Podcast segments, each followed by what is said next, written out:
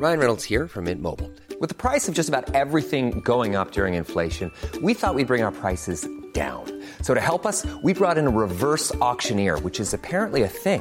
Mint Mobile unlimited premium wireless. Ready to get 30, 30, bit to get 30, bit to get 20, 20, 20, bit to get 20, 20, bit to get 15, 15, 15, 15 just 15 bucks a month. So, Give it a try at mintmobile.com slash switch. $45 upfront for three months plus taxes and fees. Promo for new customers for limited time. Unlimited more than 40 gigabytes per month. Slows. Full terms at mintmobile.com. Hola, soy Mar Vaquero, ingeniera de control de la misión Cassini. Y si te gusta la ciencia, te recomiendo escuchar Coffee Break para estar a la última.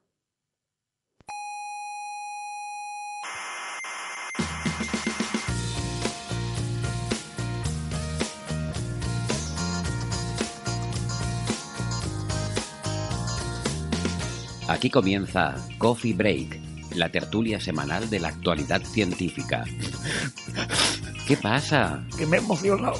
¿Pero por qué? Porque veros tan jóvenes y tan preocupados por la física me... No, no se preocupe. No, Me- no. me emociona. Pero no llores. Qué hermoso es ver a la gente joven divulgando.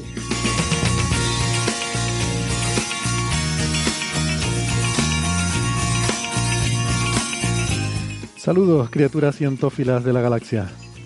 Estamos en el salón de actos del Museo de la Ciencia y el Cosmos de Tenerife y vamos a empezar aquí nuestra tertulia sobre la actualidad de la ciencia. Les habla Héctor Soca y esto, como cada semana, es Coffee Break, Señal y Ruido.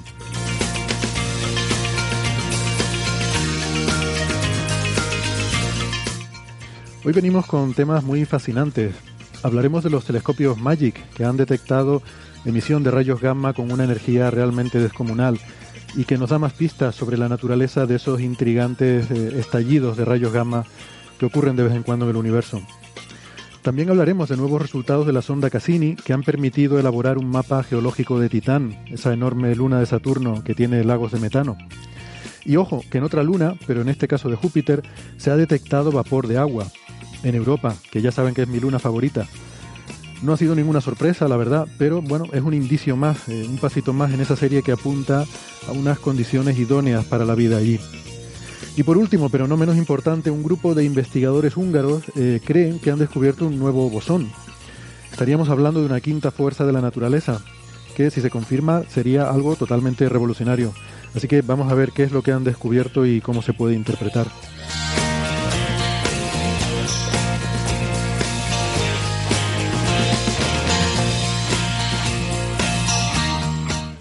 Pero antes permítanme recordarles que además de en la radio estamos en muchas plataformas de internet. Estamos en Evox, en Spotify, en Google Podcast, en Apple Podcast, en TuneIn y en más sitios. No dejen de suscribirse porque no les cuesta nada y si no se pueden perder algún episodio. Y aprovecho eh, también eh, para sugerirles que si les gusta el programa le den al botoncito de me gusta. Si no les gusta, pues no le den a nada porque no hay botón de no me gusta. Pero si les gusta y le dan al botoncito estaría bien porque además estamos viendo que el, el número de me gustas que vamos recibiendo ha ido disminuyendo y eso es porque como no se lo estoy recordando, seguro que están siendo perezosos y no le están dando. Así que venga, que no les cuesta nada.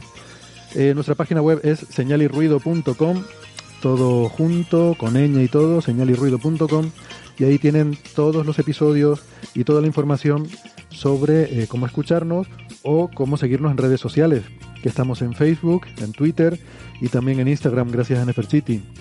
Y en Facebook les recuerdo que está el Club de Fans, donde pueden tener conversaciones toda la semana con otros cientófilos amigos del programa. Y recuerden que pueden venir como público al Museo de la Ciencia y el Cosmos y que si son fans del programa, pues pueden entrar a la grabación sin tener que, que pagar entrada. Y para eso tienen que enviar un correo a oyentes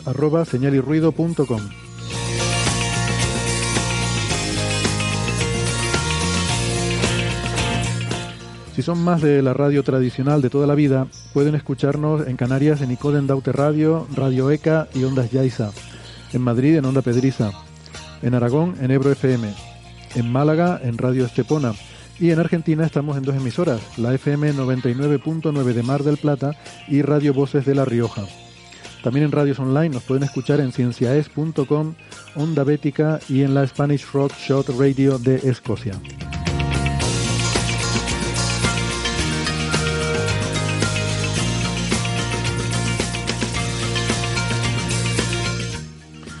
Bueno, y si estos días se celebra Acción de Gracias en algunas partes del mundo, sobre todo en algunas partes de Norteamérica, pues yo voy a dar gracias por este, este elenco de, de contertulios que tengo hoy aquí, de, de, compañeros y sin embargo amigos, como suele decir Nacho Trujillo. Y hoy voy a cambiar un poco el orden y voy a empezar las presentaciones de más lejos a más cerca. Y de más lejos, realmente más lejos, más lejos, es difícil irse más lejos en este planeta que Australia porque allí en Sydney tenemos a Ángel López Sánchez, nuestro amigo Lobo Rayado. ¿Cómo estás, Ángel? Hola, ¿qué tal? Muy buenas noches, madrugada, día o lo que toque. Encantado de participar, aunque sean mis dos de la mañana. Ángel, o, o lo que queda de él ahora mismo, ese despojo humano que... Bueno, pero las dos de la mañana tampoco está tan mal. Claro, no estás en el telescopio, estás en casa. Que no, no, estoy, estoy en casa, he echado una siestecilla de tres orillas y me he despertado antes de que sonara el despertador de forma sorprendente. Y nada, pues aquí estoy, es que tenía muchas ganas de participar hoy y estoy haciendo el esfuerzo. Muchas gracias por estar aquí. Ángel es investigador de la Australian Astronomical Optics y la Universidad de eh, Mac...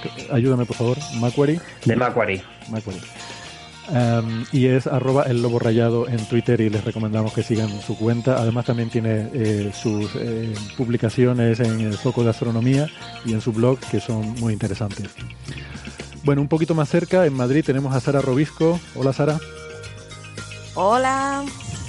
Sara es ingeniera informática y eh, es en Twitter arroba SaraRC83 y eh, como digo nos, eh, nos, acompaña hoy desde casa por videoconferencia. Por ahí anda también Sergei, su inseparable mascota felina, que en algún momento puede que haga acto de presencia y entonces eh, se lo haremos saber para quien tenga interés en la porra. Muy bien. Eh, y en Málaga tenemos a Francis Villatoro. Hola Francis. ¿Qué tal? Aquí estamos de nuevo con muy buen tiempo por aquí por Málaga. Se espera que mejore también este fin de semana. Muy bien. Francis es profesor en la Universidad de Málaga, es eh, licenciado en física, informática y doctor en matemáticas. Eh, es el autor del blog de la mula Francis, muy recomendable. Y eh, su cuenta de Twitter también súper recomendable es arroba emulenews. y aquí conmigo, nuestra invitada de hoy en el Museo de la Ciencia y el Cosmos, tenemos a Alicia López Oramas. Hola, ¿qué tal Alicia? Hola, ¿qué tal Héctor? Muchas gracias por invitarme hoy. Eh, pues nada, encantados, gracias a ti por venir, porque Alicia es investigadora en el Instituto de Astrofísica de Canarias y eh, es miembro de la colaboración MAGIC, eh, de, eh, porque de MAGIC vamos a hablar hoy y habíamos pensado que que qué mejor que, que, tenerte aquí, que además nos comentabas que eres la que lleva la cuenta de Twitter de, de Magic, ¿no? Así Exacto. Que Yo no tengo Twitter personal, pero podrían seguir la cuenta de Magic. Les recomendamos que lo hagan.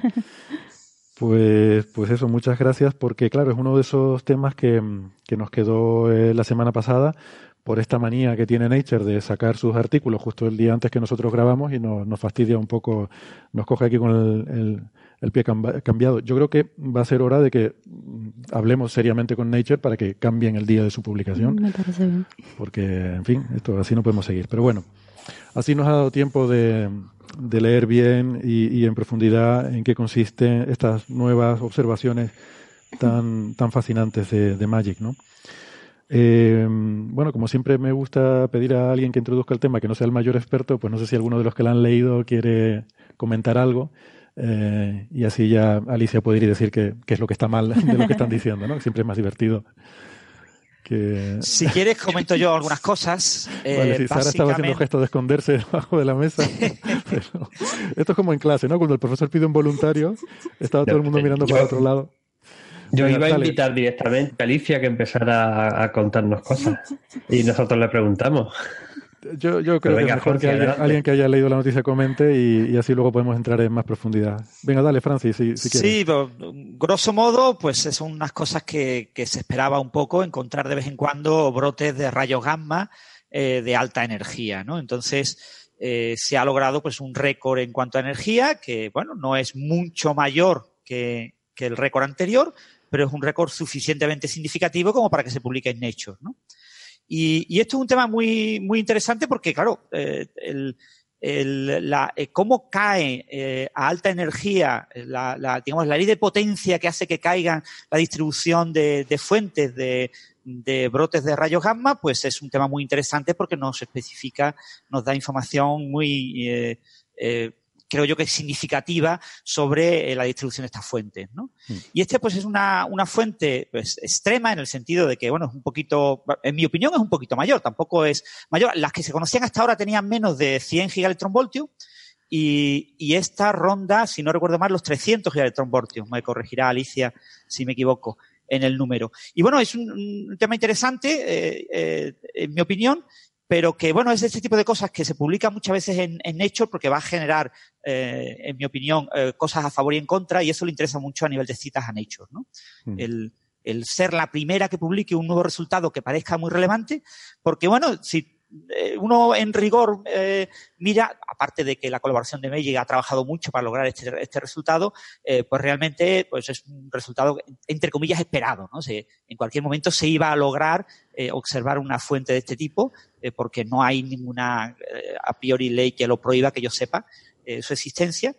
Y, y bueno, en ese sentido me parece muy, muy interesante porque se ha hecho un seguimiento bastante detallado durante bastante tiempo de esta fuente y se ha visto pues cómo evoluciona y, y yo creo que eso en ese sentido es muy interesante. ¿no? Estas fuentes son fuentes que inicialmente emiten a menor energía y después eh, por aceleración, por diferentes procesos, emiten a mayor energía. ¿no? Aceleran electrones que acaban emitiendo eh, este tipo de, de radiación. Y, y poco más puedo decir yo así en líneas generales, ¿no? A mí me ha resultado un artículo interesante, decir, pero Francis- no lo suficientemente interesante como para dedicar una entrada en mi blog, aunque eh, lo dediquemos aquí en el programa. Yo creo que te vamos a hacer cambiar de opinión, vamos a ver si no. Y, y- y- y voy a empezar diciendo que también el bosón de Higgs era una cosa esperada y predicha teóricamente, y sin embargo se pusieron todos los particuleros muy contentos cuando lo encontraron, ¿eh? Así que ojo. Bueno, pero el, el bosón de Higgs tenía una, una peculiaridad mucho más importante, ¿no? Y es que sabíamos que existía, tenía que existir, pero su masa tenía que ser enorme. Mm. Enorme es fuera de lo alcanzable hay miles de años. Entonces, el hecho de que la masa se eh, hubiera ido re- reduciendo y reduciendo, reduciendo y llegar a una zona realmente, eso costó como 30 años de trabajo, reducirlo a una zona pequeña generaba enormes problemas. La, existencia de un bosón de Higgs con una masa de 125 gigaelectronvoltios genera terribles problemas. A los que proponen la supersimetría, porque es una masa excesivamente alta, como a los que proponen que el modelo estándar es la teoría correcta, porque es una masa excesivamente baja. Está justo en la frontera para convertirse en extremadamente interesante y a convertir nuestro universo en metaestable, es decir, un universo que acabará autodestruyéndose. Yo creo que, bueno, puede parecer una tontería en el sentido de que todo el mundo lo esperaba, pero nadie esperaba que la detección del bosón de Higgs implicara que el universo se va a autodestruir. Y eso es lo que hemos obtenido. Entonces, bueno, eso interesa a mucha gente. Pero encontrar un nuevo eh, brote de rayos gamma de mayor energía, pues bueno, mm, en mi opinión, pues no merecía aparecer en mi blog. Vale. Pues vamos a, vamos a hablar de eso entonces. Quizás podríamos empezar por eh, comentar un poco, eh, introducir lo, lo que son los telescopios Magic, ¿no? Eh, y luego hablar Eh, un poco de la que son estas fuentes. perdón por interrumpir, pero Interrumpe, quizá interrumpe. estaría bien, quizá estaría bien para los que no estén muy eh, pendientes eh, explicar lo que es una explosión de rayos gamma. Sí, pero me gustaría introducir primero los telescopios y luego, y luego introducimos las fuentes, ¿vale? Para Vale. que eh, se. Creo que para poner un poco en contexto lo que son estas observaciones, eh, y- y evidentemente luego tenemos que hablar un poco de, de los estallidos de rayos gamma también. Bueno, pues los telescopios MAGIC son dos telescopios de, de rayos gamma que se encuentran en el Roque de los Muchachos, en, en La Palma, en Canarias. Y básicamente lo que hacen es detectar rayos gamma de muy alta energía, es decir, desde unos, unos 50 gigaelectronvoltios, eso es 10 a la 9 electronvoltios, hasta unos pocos eh, decenas o cientos de teraelectronvoltios. Es decir, un teraelectronvoltio tiene un billón de veces la energía de un fotón visible. Eh, Es que un, visi- un fotón visible tiene una energía del orden de electronvoltios. Exacto, O sea que o cuando sea estamos que- hablando de gigas y teras, Exacto, o sea, los, entonces mm, con los telescopios MAGIC y los telescopios de este tipo desde Tierra podemos medir los rayos gamma de más alta energía eh, que, existen básicamente. Eh, telescopios como MAGIC existen solo tres en el mundo, tres observatorios. Tenemos los MAGIC en La Palma, GES en Namibia, en África, y Veritas en Arizona, en Estados Unidos. Y todos son experimentos que tienen en torno a los 15, 16 años. Y los llamamos experimentos precisamente porque es un tipo de tecnología que, se creó, se construyeron precisamente para ver que esa tecnología era posible y que este tipo de telescopios podían funcionar. Porque lo que ocurre es que, mm, por suerte para nosotros, para la vida en la Tierra, la atmósfera absorbe los rayos gamma y entonces los rayos gamma no pueden atravesar y llegar hasta nosotros. Es una radiación muy energética, con lo cual para la vida mm, no sería muy, muy bueno estar expuestos a este tipo de radiación. Entonces lo que hacemos con, con los telescopios como MAGIC es detectarlos de manera indirecta. Digamos que cuando los rayos gamma entran en la atmósfera, eh, interaccionan con las partículas atmosféricas y digamos que de manera así un poco, un poco general, digamos que, este rayo gamma como que se absorbe y, y decae y se forma una cascada de partículas. Y en esta cascada de partículas que viajan más rápido que la luz en la propia atmósfera se genera una radiación que en verdad es una radiación ultravioleta que se llama luz Cherenkov. Entonces nosotros lo que hacemos en verdad es observar la luz Cherenkov. Es ver- entonces lo que hacemos es detectar de forma indirecta estos rayos gamma. Siempre eh, al llegar a este punto hay que hacer la matización de que se propaga más rápido que la luz en, la, atmósfera. Exacto, Que exacto. no en el vacío, ¿no? Exacto. En la atmósfera es posible, en el vacío no. Y, y bueno, eso entonces en verdad los, los telescopios MAGIC, pues eso, lo que hacemos es en verdad observar la radiación Cherenkov que ha sido producida como consecuencia de que rayos gamma de muy alta energía entren en la atmósfera terrestre y interaccionen eh, con, con las partículas de la atmósfera.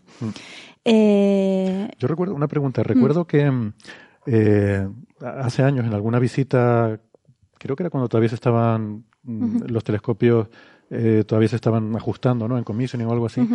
Que yo no tenía muy claro eh, cómo, cómo se observaba eh, esta luz Cherenkov, ¿no? Y me explicaron, eh, dime si es así o, o no lo recuerdo bien, que realmente nuestro ojo no, no puede ver esta luz Cherenkov, bueno, primero porque es ultravioleta y no somos sensibles al ultravioleta, pero también porque es tan extremadamente breve ese resplandor que no tenemos capacidad de durar, no sé, microsegundos. Nanosegundos. Nanosegundos. Nanosegundos. Entonces, aquí hay, eh, lo que se usan es unas cámaras sensibles en ultravioleta y con una velocidad muy, muy, muy alta para poder eh, detectar esas fluctuaciones de eh, nanosegundos.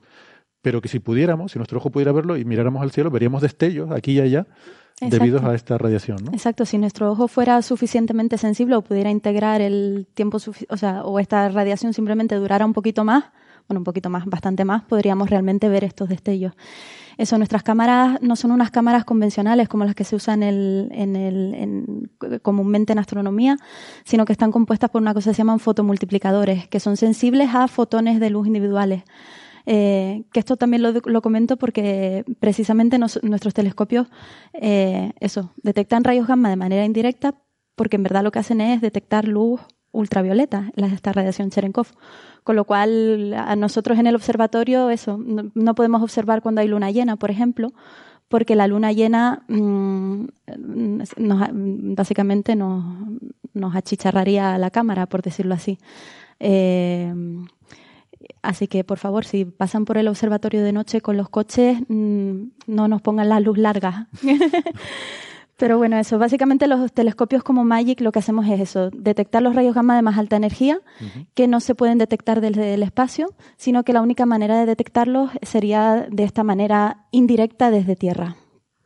Vale, o sea que llega un rayo gamma, llega a la parte alta de la atmósfera, Sí. ahí choca con la atmósfera y se produce una especie de cascada, un cono de otras partículas y, y radiación que van chocando unas con otras hasta que al final nos quedamos con una luz ultravioleta que sale como en un cono, Exacto, un cono que se abre, ¿no? Y claro, un telescopio ve una pequeña parte de ese cono.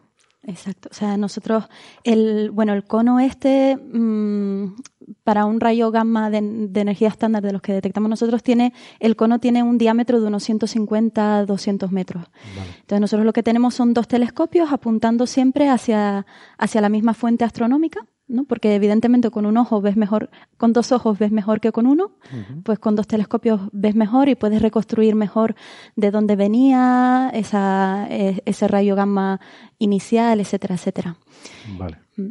Esto lo decía porque, bueno, luego quizás comentaremos un poco el interés en tener una red para poder así muestrear mejor ese cono y, averiguar más propiedades o mejor las propiedades del, del rayo gamma incidente, ¿no?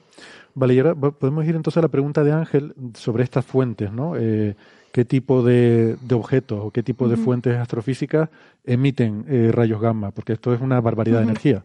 un rayo gamma es lo más energético que hay.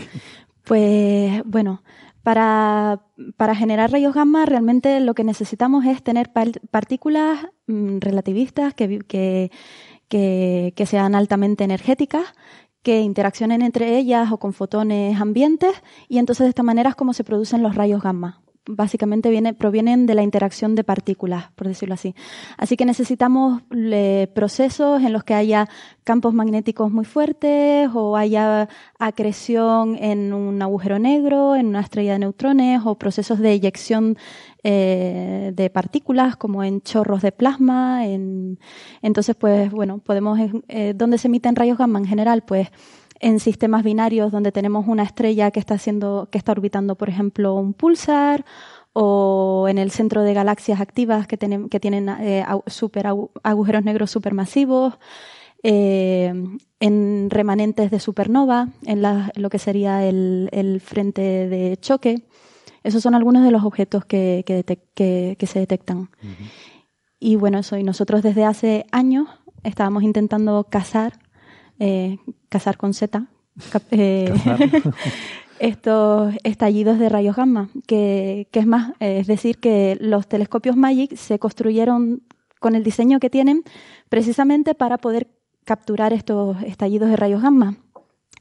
Sí, porque una cosa que tiene Maya es que puede moverse muy rápidamente, ¿no? Exacto. Eh, bueno, eh, la cosa es que sabemos que los, los estallidos de rayos gamma ya se, se, descubrieron hace, hace más de 50 años, un poco de forma, de forma casual por un satélite espía de, la, de Estados Unidos que era un satélite que básicamente lo que, lo que hacía era vigilar que no hubieran detonaciones nucleares durante la Guerra Fría, pero en vez de encontrar pruebas nucleares empezó a detectar una radiación gamma que venía de, del universo.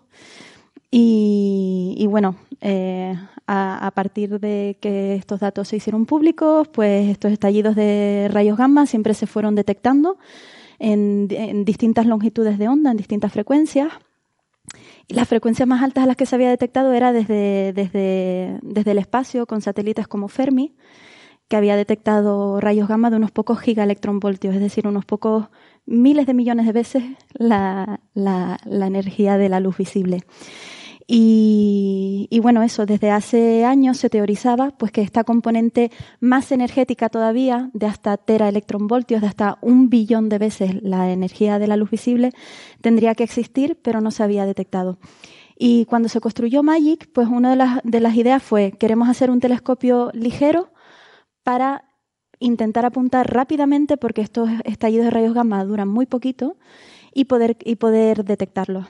Entonces Magic eh, son dos telescopios que miden 17 metros de diámetro y pesan solo 64 toneladas. Si lo comparamos, por ejemplo, con GTC, el Gran Telescopio de Canarias, el Gran Telescopio de Canarias mide 10 metros de diámetro, pero pesa unas 400, 500 toneladas, si no, si no me equivoco. Mm. Con lo cual, Magic es muy, muy, muy ligero, tiene una estructura que está fabricada en, en, su mayoría en fibra de carbono y podemos apuntar a cualquier lugar del cielo en unos 25 segundos. Y esto la idea es porque hay una alerta ¿no? que la pueda dar un satélite que ha detectado uno de estos estallidos. Entonces se lanza una alerta e inmediatamente telescopios como MAGIC pueden ir a, apuntar a esa zona, ¿no? Exacto. Y eso pues desde que se construyeron los MAGIC, que nosotros llevamos 15, 16 años eh, observando estas alertas y, y, ahora por fin, en enero de este año, pues hemos conseguido detectar uno de ellos. Los resultados, ¿no? Exacto. ¿Tienen alguna pregunta, chicos, antes de seguir adelante sobre esto que ha estado comentando Alicia? Todo el mundo. Quizás no una pregunta, pero quizás recalcar eso, ¿no? Que eh, realmente eh, lo que tenemos son las fuentes, no son las fuentes del rayo gamma como tal, sino que las fuentes generan chorros que aceleran eh, partículas cargadas. Eh, básicamente la más fácil de acelerar obviamente son los electrones, mucho más fácil de acelerar que los protones por su pequeña masa, dos mil veces más pequeña, y que esos electrones altamente acelerados a altísima energía son los que acaban interaccionando pues en esas ondas de choque que comentaba Alicia, en otros procesos, generando esos fotones de alta energía. Entonces, es un proceso de, generación de esos rayos gamma de alta energía es secundario, digamos, no es el, proceso primario de la fuente como tal generándolo, sino en esos grandes chorros transversales eh, que aparecen pues en, discos de acreción de agujeros negros o en, supernovas, etcétera. En muchos fenómenos violentos aparecen esos chorros que aceleran con intensos campos magnéticos esos electrones. Entonces, en ese sentido, es muy interesante poder detectar eh, este tipo de señales de muy alta energía. Yo tengo pues una pequeña duda. Sí. Y es, eh, a ver, son súper rápidos, la verdad es que están preparados cuando llega una alerta, pero cuando llega una alerta, ¿se mueven ellos automáticamente o hay una persona que los activa? No, se mueven automáticamente cuando reciben la alerta. O sea, por eso para nosotros es un orgullo y estamos muy contentos con esta detección porque desde que nosotros recibimos la, o sea, en 25 segundos el telescopio ya se había desplazado a las coordenadas, había además cargado porque nosotros, pues evidentemente dependiendo de la, de la observación hay que tomar unos, antes de empezar a tomar los datos científicos tienes que tomar otros pequeños datos mm, para, calibrar, para, calibrar y así. Y entonces en 25 segundos el telescopio ya se había, había apuntado, había tomado los datos de calibración y había comenzado a tomar datos. O sea que desde que el evento ocurrió, o desde que el evento fue detectado, solo pasaron 55 segundos en total desde, o sea, el evento tuvo lugar, se, eh, un telescopio espacial 22 mm, segundos después mandó la alerta porque digamos que ellos tienen un campo de visión más amplio, entonces al tener ese campo de visión tan amplio, detectó que había este estallido de rayos gamma, a los 22 segundos mandó la alerta, nosotros la recibimos y automáticamente nos apuntamos y 25 segundos más tarde ya estábamos, ya estábamos observando. Y eso, y nosotros detectamos muchísima emisión, eh, sobre todo en los primeros segundos, y ya digamos que pasada básicamente media hora, la señal básicamente desapareció, media hora más tarde. Y, bueno, si comparamos con otras fuentes, esta es por definición la fuente más, más, eh, eh, más eh, energética o más potente que hemos, que hemos detectado, por decirlo así. Pues de esto han salido, bueno, yo, vi que había tres papers en Nature, aunque el tercero realmente no tiene nada que ver con esto. No es ni la misma fuente ni la misma gente, ¿no? Pero que lo hemos comentado aquí a veces, ¿no? Que a veces los editores de las revistas meten en el mismo número cosas relacionadas. Entonces estos son, bueno, son tres papers que salieron en el mismo número de Nature sobre estallidos de rayos gamma, ¿no? Lo que se llaman GRBs. Y pero bueno. Yo quería insistir sobre los de las explosiones de rayos gamma o los estallidos de rayos gamma mm. para dejar claro que son eh, fenómenos súper cortos en general. Hay, en verdad hay un par de tipos, seguro que Alicia lo sabe mucho mejor que yo, pero los más interesantes son los que son súper cortos de verdad duraciones de casi algunas veces menos de un segundo. Y, y son fenómenos, como habéis dicho muy bien, eh, muy, muy energéticos y de hecho corresponden precisamente a las explosiones más energéticas de objetos individuales que conocemos pero que se llevan observando durante, durante bastante tiempo, durante pues, las últimas de por lo menos 12, 20, 30 años de forma más intentando ser sistemática porque era un misterio, ¿no? Saber exactamente qué eran estas explosiones de, de rayos gamma. Y luego también os contaré la, importancia, bueno, yo lo contaré, lo contaré a Alicia, pero lo puedo contar yo de forma de personal, porque me ha pasado muchas veces, de estar en mitad de tu observación, en mitad del telescopio y que, ay, que te llega una alerta del GRB y tienes que apuntar el telescopio a ver qué es lo que hay ahí. Hmm. Sí. Eh, bueno, pues eh, en este caso, eh, de, estos, de estos tres papers, como digo, dos son los de Magic, eh, que son observaciones de, de, esta fuente, de este GRB, que decía Alicia que les llegó la alerta, inmediatamente apuntaron. Creo que es el satélite Swift, el, que, el que hace la primera detección y lanza la alerta. La fuente se llama GRB 190114. en un alarde de originalidad, pues le ponen la fecha, ¿no? 2019, enero 14. Eh, y luego el tercer paper, como digo, es de otra cosa, es otro GRB que no tiene nada que ver, que es em, del el 180720B. y bueno, eh, también es interesante porque este paper también tiene un poco que ver con el mecanismo de, de, emisión de, esta radiación gamma, ¿no? Pero bueno, Eh, y estos tres papers se recibieron, estoy mirando, en mayo, junio y julio en la revista. O sea que, que tampoco es que lo forzaran mucho los editores, sino que es que por casualidad, supongo, Mm. llegaron casi al mismo tiempo, ¿no? Pero bueno, de los dos papers de Magic, hay uno que es la colaboración de Magic tal cual, y otro que es la colaboración de Magic y una serie de autores adicionales, ¿no? Exacto. Sí, porque nosotros nada más, mm, bueno, nada más empezar a ver la señal, que como te digo, es muy, eh, era muy, muy, muy evidente. Eh, o sea, para que se hagan una idea, comparando con la fuente, con la, con la fuente estable que medimos nosotros en rayos gamma, que es la más potente que tenemos, que es la nebulosa del cangrejo, eh, en los primeros segundos fue unas 100 veces más intensa que esta, que esta, que esta fuente. O sea, era un- aquello fue una, una barbaridad, la verdad. Entonces, digamos que nosotros al poco de, después de haber visto esta señal y comprobar que era una señal real, o sea, que lo que estábamos viendo, claro, tú imagínate, nadie se lo creía, o sea, estábamos todos un poco estupefactos, ¿no? En plan de por fin lo hemos, lo hemos conseguido. Eh, nosotros mandamos una alerta a la comunidad astronómica y entonces, o sea, aparte de la alerta que ya había mandado Swift, que evidentemente desde que esto se recibe casi todo el mundo mm, eh, se pone manos a la obra, pues nosotros también mandamos una alerta y evidentemente como era la primera vez que se detectaba esta componente tan energética, pues mucha gente eh, resultó de mucho interés para la comunidad. Porque, bueno, también es- Porque, perdona, inmediatamente, en cuanto se ven los primeros datos, ya se ve que, que tiene fotones más energéticos que los que se habían visto antes. Sí. Eso se ve inmediatamente, Sí, sí. ¿vale? Sí, sí. Sí, porque Los muchas primeros- veces uno no se da cuenta de lo que tiene hasta que has procesado y, y analizado los datos. Sí, ¿no? sí. No, nosotros tenemos un, un sistema que va analizando de manera en tiempo real los datos y ya en los primeros, mm, no sabría decirte, pero en, los, en los primeros mm, minutos básicamente ya, ya se veía señal, bastante señal. O sea, y, bueno, si comparas en, el, en la publicación eh, lo que sería nuestro, nuestro gráfico donde se muestra la significancia, eh, en los primeros 20 minutos tenemos 50 sigma. O sea, nosotros para decir que hemos detectado algo tenemos que detectarlo con un nivel de 5 sigma. Y nosotros aquí lo hemos detectado a 50 sigma en 20 minutos, que esto es mm, increíble. O sea, yo, por ejemplo, con el tipo de fuentes que suelo, eh, que suelo analizar, que son sistemas binarios, muchas veces necesito muchas horas de observación para poder ver algo, si es que lo veo. O sea que. Y bueno, y eso lo interesante además de haber detectado esta componente mega energética, que un poco confirma pues que los, los estallidos de rayos gamma son mucho más energéticos de lo que se pensaba o se confirma que son más energéticos co- tal y como se creía, pues eso, además esta revela una componente adicional, o sea, no es eh, la radiación que vemos en, en, eh, a rayos gamma de más bajas energías, como los que ve Fermi o lo que se ve en rayos X, es radiación sincrotrón, que se debe a que hay electrones que se están moviendo en un campo magnético.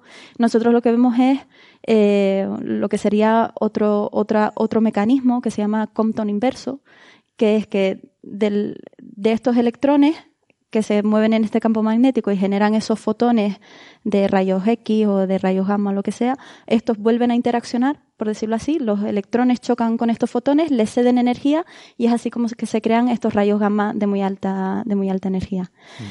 Y, Yo creo que eso es muy interesante, ¿no? Y Mm. por eso iba yo a argumentar que, que, que no es un simple récord de decir ahora hemos encontrado otros más energéticos que los que había, por un tema de el más energético hasta ahora, sino que realmente hay una información interesante aquí, que es que hay esta componente adicional, este Exacto. mecanismo adicional.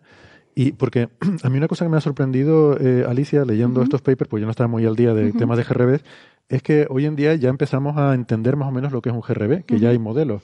Eh, que yo esto no lo sabía, yo me había quedado un poco desfasado del asunto, pero veo que desde 2012 se han empezado a publicar papers con modelos de, de estos estallidos de rayos gamma como eh, una, una estrella de neutrones, eh, que- o sea, un colapso de, de- entiendo que para formar una estrella de neutrones y con unos chorros relativistas, que la interacción de esos chorros relativistas quiere decir que se mueven a casi la velocidad de la luz. Y digamos que al chocar, al interactuar eso con el medio que hay alrededor, con el gas que hay alrededor, produce una onda de choque. Y en esa, eh, bueno, en ese medio tenemos, por una parte, la radiación sincrotrón que tú dices, que el campo magnético de una estrella de neutrones es muy, muy, muy fuerte. Y, y en ese campo magnético tan fuerte, los electrones quedan atrapados girando eh, alrededor de las líneas de campo magnético. Y al estar ahí girando, eso genera radiación, ¿no? Por una parte, eso. Pero luego, por otra parte, mm, hay este, en este medio, ¿no? Que, que lo rodea, eh, hay esta interacción que genera otro tipo de, de radiación, como este scattering eh, Compton inverso, inverso sí. en el cual los electrones ceden energía a los fotones. ¿no? Por eso es inverso, porque el normal es que los fotones eh, golpeen al electrón y lo y, y, le cedan energía al electrón. En este caso al revés, un electrón relativista choca con el fotón y le cede energía. ¿no? Pero esto me, me, sorprende que, en fin, que ya sepamos más o menos lo que es un GRB. Antes no teníamos ni idea. Exacto. Yo creo que lo bueno de esto es que poco a poco pues se van aportando más, eh, se van poniendo más piezas del puzzle y vamos aprendiendo más sobre cómo se puede generar un GRB eh, y vamos aprendiendo un poco más pues de los mecanismos que operan en este en este tipo de eventos, ¿no? Que, que pero es lo que tú dices, o sea, realmente hasta hace relativamente poco mmm, pues no se sabía mucho de los GRBs o de, ¿no? y ahora entre, entre el descubrimiento de las ondas gravitacionales con esa contrapartida electromagnética hace dos años, que ya se vio que cuando dos estrellas de neutrones se fusionan, eh, eh, producen esta hipernova y ahí eso está asociado a los estallidos de rayos gamma cortos, pues sabemos que los estallidos, ahora se, sabemos o, o, estamos casi seguros que los estallidos de rayos gamma más largos, como el que hemos detectado nosotros con Maggi, pues se debe eso a la muerte, a la muerte de una estrella que colapsa sobre, sobre sí misma y luego se forma este objeto compacto en el cual hay materia que está acretando, estos chorros de plasma, y que es en estos chorros donde se, donde se produce esa emisión. Hmm. Mm. Y por lo que veo, hay como dos Mm, bueno, no, no, sé si algún otro contertulio quiere hacer comentarios. O... No, solamente comentar un comentario que, bueno, eh, a ver, el, el, efecto Compton inverso eh, asociado a GRBs es conocido porque ha habido ya varias detecciones previas, al menos así se ha programado en, en, en, artículos de los últimos 20 años, ¿no? O sea, desde principios de los 2000, 2001, 2003 hay artículos hablando de, de, de evidencias de el efecto Compton inverso, ¿no? El efecto Compton inverso, para los oyentes, no sé si les ha quedado completamente claro. El efecto Compton, que se estudia en, en, en segundo bachillerato, en física, eh, como uno de los primeros ejercicios de, de, teoría de la relatividad, básicamente es que un fotón de alta energía choca contra un electrón, eh, lo golpea y pierde energía al fotón. Sale emitido con menos energía de la que tenía. Pero en el efecto Compton inverso, lo que ocurre es que tenemos un electrón de muy alta energía y un fotón de menor energía choca con ese electrón y cuando sale el fotón gana energía. En el eh, efecto Compton inverso, el fotón incidente tiene menos energía que el saliente, gracias a la energía del electrón que está acelerado. ¿no? Y en el, foto, en el efecto Compton normal, el, fotón incidente pierde energía en el choque. ¿no? Y, bueno, ya os digo, este tipo de, fenómenos pues ya se había observado. Lo que pasa, claro, no de tanta energía. ¿eh? Obviamente, eh, no un efecto Compton inverso con tanta energía, pero sí se había observado en otros GRB eh, hace como 20 años, ¿no? Por otros instrumentos. Al menos se había publicado en artículos con ese título, ¿no?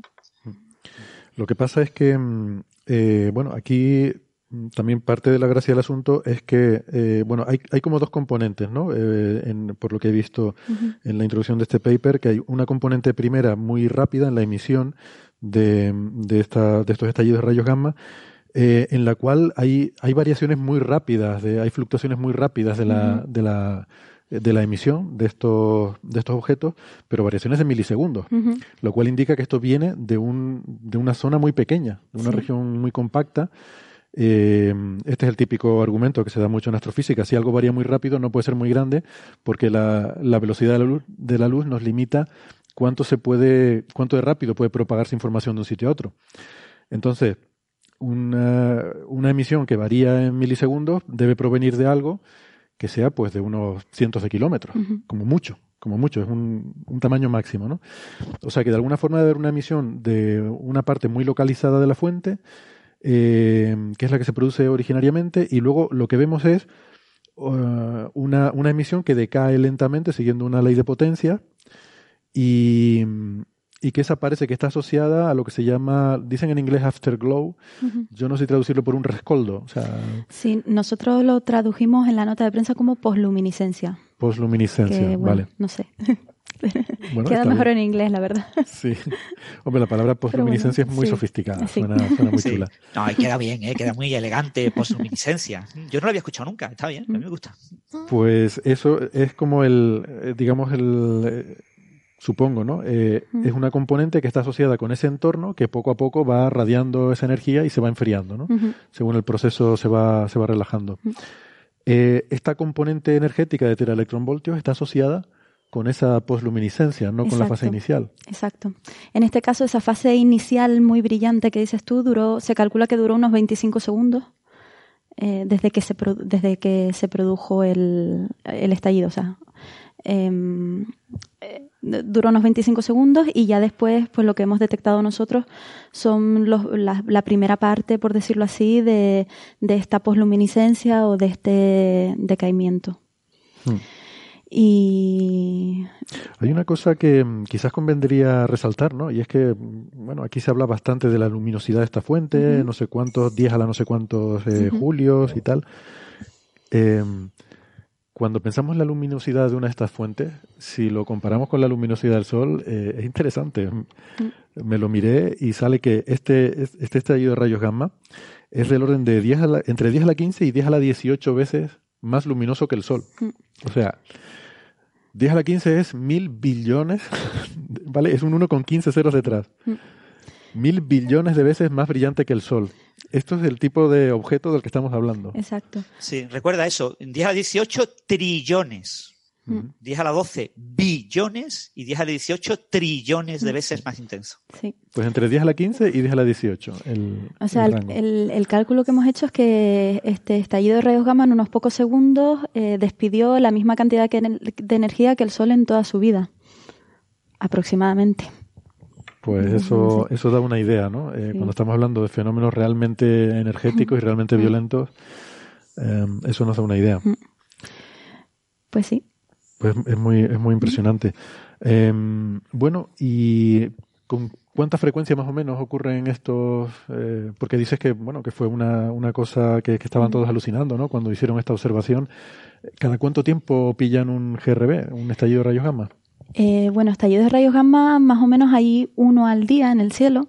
Eh, nosotros con Magic solemos observar uno o dos al mes más o menos. Pues porque, claro, algunos ocurren en el hemisferio sur, ocurren durante el día, nosotros solo observamos de noche, o a lo mejor si las condiciones atmosféricas no son, pues eh, a lo mejor está nublado o, así, pues, pues no podemos observar. Pero eso, normalmente uno o dos al mes solemos observar nosotros. Por cierto, Héctor, eh, cuando dijiste el número, el código del GRB, el 190114, te olvidaste de la última letra, C. Era el tercero, la tercera alerta GRB de, SWIFT ese día. O sea, el 14 de enero de 2019, no SWIFT observó 3. Exacto. No lo quise corregir sobre la marcha. Una vez me Pues sí. Pero bueno, mm, un poco, un poco la, idea al final que, que, que, quiero yo dar aquí, un poco es que, bueno, que eso, que nosotros estamos muy contentos porque esto realmente, o sea, no ha sido algo de, casualidad, de, ay, mira, casualmente apuntamos el telescopio para allí y detectamos esto, sino que ya desde, desde los finales de los años 90, principios de los 2000, ya se empezó a plantear la idea de construir un telescopio con estas características para poder ser muy rápido en la manera de apuntar y que además ha sido un esfuerzo de, de, años de trabajo para, para mejorar el, el, movimiento del telescopio, el software, el hardware, para que el telescopio cada vez sea más rápido y, pueda pues observar mejor. Y... Mm. Bueno, que el software y el hardware también es una cosa muy impresionante. ¿eh? Cuando te enseñan estos telescopios, tiene toda, tiene una pipeline bueno, una pipeline, como se diría en español. Tiene, hay todo un procesado de los datos para que eso en tiempo real se pueda, eh, se pueda entender la información. Eh, tengamos en cuenta que de esa cascada de luz ultravioleta, que es lo que observa el telescopio, hay que intentar reconstruir el fotón original de rayos gamma que se emitió. Y eso lleva a todo un procesamiento que requiere eh, conocer los parámetros de observación de los dos telescopios, combinar esa información y, hacerlo en tiempo real, ¿no? Entonces mm. tengo entendido que hay una electrónica bastante sofisticada para sacar de la cámara, claro, la cámara es un array de, de fotomultiplicadores, no es una cámara normal, extraer la información de cada fotomultiplicador, combinarlas todas, combinar la información de los dos telescopios y de ahí sacar la, la, información del fotón incidente. Exacto. Es que nosotros tenemos además una electrónica muy rápida porque, claro, las, nuestras señales duran nanosegundos. Entonces, en nanosegundos la recibes y la, la lees, básicamente. Entonces... y tienes que saber con qué te quedas y con qué no, porque es una cantidad brutal de información. O sea, en tiempo real hay que ir descartando, decir esto es un falso positivo, esto es ruido, o realmente esto es un evento y queremos guardarlo, ¿no? Exacto. O sea, mm, eso después, después nosotros cuando hacemos el análisis, evidentemente hacemos un análisis más más serio, más robusto, más así, pero eso, pero ahora también disponemos de este software de análisis en tiempo real que nos ayuda a ver eso, si tenemos detecciones, si no, si y, eso, pues que al final es algo que durante, durante años mucha gente ha colaborado y ha puesto, puesto esfuerzo pues para para que esto al final sea realidad. Y además, una cosa que quiero decir también es que eh, justo la noche que observamos este estallido de rayos gamma, había luna bastante llena, que para nosotros eso, la luna es, eh, nos mete mucho ruido, por básicamente hablando, así. Eh, entonces, cuanto más luna, peor para nosotros, porque además nos sube el, eh, el threshold, o sea, el, umbral. el, umbral de energía que podemos medir. En las noches más oscuras podemos llegar a energías un poquito más bajas, hasta a lo mejor unos 80, 70 gigaelectronvoltios, dependiendo del objeto y de lo que de lo que sea. Pero en noches más altas este este umbral en noches con luna este umbral sube. Entonces esa noche teníamos eso. Además eh, nosotros la atmósfera es nuestro calorímetro, es como parte del detector, por decirlo así, ¿no? Y pero claro, entonces también dependiendo pues eh, si observamos en el cenit o observamos en el horizonte, esto también influye mucho. Cuanto más en el horizonte, también nos, eh, es un poco peor para nosotros. Y esta observación fue hecha a un cenit, eh, sea, bastante bajo, en, relativamente bajo en el horizonte. O sea que incluso las condiciones no eran, no eran idóneas y aún así, pues, pues bueno, pues pues ni tan mal. No, no está nada mal, ¿no? Nada mal. Sí, eso quizás gracias a Alicia, quizás gracias a la gran, a gran energía, ¿no? Si hubiera sido de menor energía, lo mismo el análisis no hubiera sido tan preciso y quizás no hubierais podido llegar a esa conclusión. Exacto. Este, lo bueno de este estallido de rayos gamma es que ocurrió relativamente cerca. Eh, en Redshift creo, creo que eran 0,4 y en y creo que eran 4.500 millones de años. Exacto, Sí, sí. O sea, gracias a, gracias a que siempre hay un seguimiento, ¿no? De, de muchos, de, de, en distintas longitudes de ondas, como podemos obtener estas informaciones, ¿no? ¿Y la distancia, perdona, la estabas diciendo? 4.500 millones de años luz. De años luz, vale. Que es relativamente más cercano que otros eventos que, que hemos observado nosotros. Hmm. ¿Hasta qué distancia podemos ver eh, este tipo de estallidos de rayos gamma? ¿Hasta los confines del universo? Eh, no exactamente, porque el problema que tienen los rayos gamma es que eh, mm, ah, existe una especie de fondo que se llama la luz extragaláctica de fondo, que básicamente son los fotones infrarrojos, ópticos y ultravioletas de todas las galaxias y estrellas que tenemos por ahí. Y el problema de los rayos gamma es que cuando están viajando pueden colisionar con uno de estos, de estos o interaccionar con uno de estos fotones y entonces el rayo gamma se, decae y se, en un par electrón-positrón y ya no nos llega. Entonces, pues cuanto más lejos están las fuentes, mm, más probabilidad de que estos rayos gamma sean absorbidos. Mm. Eh, no me acuerdo cuál es el límite teórico. Nosotros con Magic hemos detectado rayos gamma de, de, de, provenientes de otras galaxias de hasta Redshift 1 que no sé cuánta distancia es Redshift Que no sé cuántas distancias es Redshift 1, pero bueno, para nosotros es bastante lejos. Está bien que hables de eso de rayos gamma que se desintegran en pares electrón-positrón, porque luego volveremos a hablar de ese tipo de procesos. De, sí, Redshift 1 era algo así como 5.000 millones de años luz de distancia o algo así, de ese orden, del orden de 5.000 millones. creo que el 0,4 este eran casi los 5.000 millones ya, ¿eh? Ah, sí, entonces 8.000. Claro, bueno, si estamos hablando de light time travel, ¿no? Porque la distancia a veces depende de... En cosmología hay muchas distancias diferentes, ¿no? Depende de cómo uno defina la distancia. Puede ser un poquito una cosa u otra, ¿no? Sí, sí, em, sí. Pues sí, yo tenía apuntado el dato ese, ¿no? Que el redshift de, este, de esta fuente es 0,43 o algo así, y que eso es unos cuatro mil y pico millones de, años luz de tiempo de viaje de luz. Así que, bien, bueno, pues, pues nada, eh, en fin, enhorabuena eh, y a ti y a tus colaboradores en, este, en este trabajo, porque además esto es una rama incipiente de la astronomía. Quiero decir que estos son, como tú has dicho, hay muy pocos telescopios de este tipo ahora, pero hay muchísimo interés, están haciendo grandes inversiones. Bueno, tú eres parte también de la red, eh, la futura red Cherenkov CTA.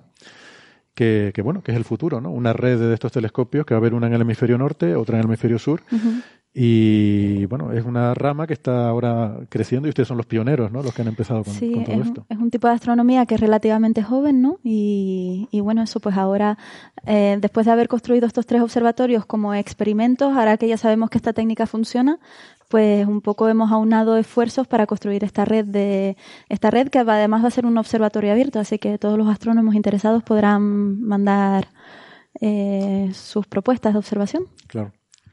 Y Alicia, vuestro corte de energía son 100 teraelectronvoltios. Bueno, nosotros lo más elevado que hemos detectado ha sido la nebulosa del cangrejo, que es nuestra fuente estándar, a 100 teraelectronvoltios, que es bastante, pero es la que más alto hemos detectado. Normalmente podemos llegar a unas pocas decenas de teraelectronvoltios. Ah, vale, eso es es que hay una noticia que salió hace unos meses por ahí que no le, creo que no llegué a leer el paper, pero era algo así como, bueno, el titular en algunas fuentes de estas de dudosa reputación era algo así como que la nebulosa del cangrejo nos bombardea con, eh, con rayos gamma de alta energía, ¿no? Sí. A lo mejor tiene, tiene que ver con eso, ¿no? Es que son una barbaridad. 100 electronvoltios, sí, y, y, además, bueno, y se observa más altas energías todavía, porque luego existe otro tipo de, de detectores de rayos gamma, que son detectores como HAWC, H-A-W-C, eh, que es un detector de, que se encuentra en México. Pero estos ya no son telescopios, son detectores, son por, ejemplo, Hawk son tanques de agua que se encuentran a 4.500 metros de altura y la técnica es un poco diferente, pero ellos lo que hacen es también medir rayos gamma de más alta energía todavía, pero claro, la cantidad de fuentes que ya emite a estas, estas energías es menor y una de ellas es la nebulosa del cangrejo. O sea que la nebulosa del cangrejo nos está bombardeando constantemente, eso sí. es un poco la fuente de calibración entonces, ¿no? La que se usa como referencia. Exacto, para nosotros es nuestra candela estándar. Es, candela estándar. ¿Es, regular esa emisión eh, o tiene variaciones? Eh, Fermi, que es este satélite, eh, ellos han visto variabilidad en la nebulosa del cangrejo. De vez en cuando hay unos, unos flares, una intensificación en, la, en, la, en lo que ellos miden. Nosotros no lo hemos, ni nosotros ni, ni ninguno de nuestros compañeros lo hemos visto nunca a altas energías. Mm. Pero es algo que también estamos intentando. Mm, salseo, ver salseo. Sí. sí, sí.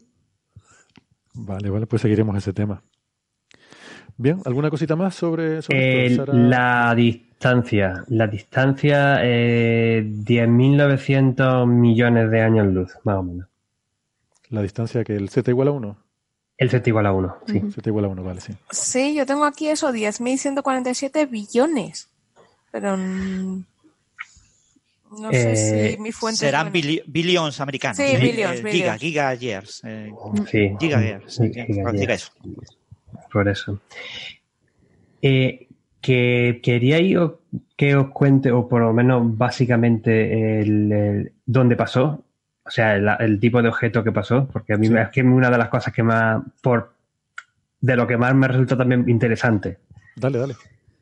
Eh, bueno, para, como, como muy bien había estado contando, eh, después de la alerta de de Fermi y de Swift y que, y que Magic detectara este, este gran estallido con estas energías tan altas, pues se mandó otra, otra alerta por la que muchísimos otros observatorios del mundo estuvieron siguiendo la fuente durante eh, eh, meses, eh, incluidos por observaciones en el Gran Telescopio de Canarias, en el, el Very Large Telescope, en, eso, en el Observatorio de, la, de, de Cerro Paraná, en, en Chile, Aquí en Australia, en el radiointerferómetro Australia Telescope Compact Array, que observa en ondas de radio, también con el telescopio espacial Hubble.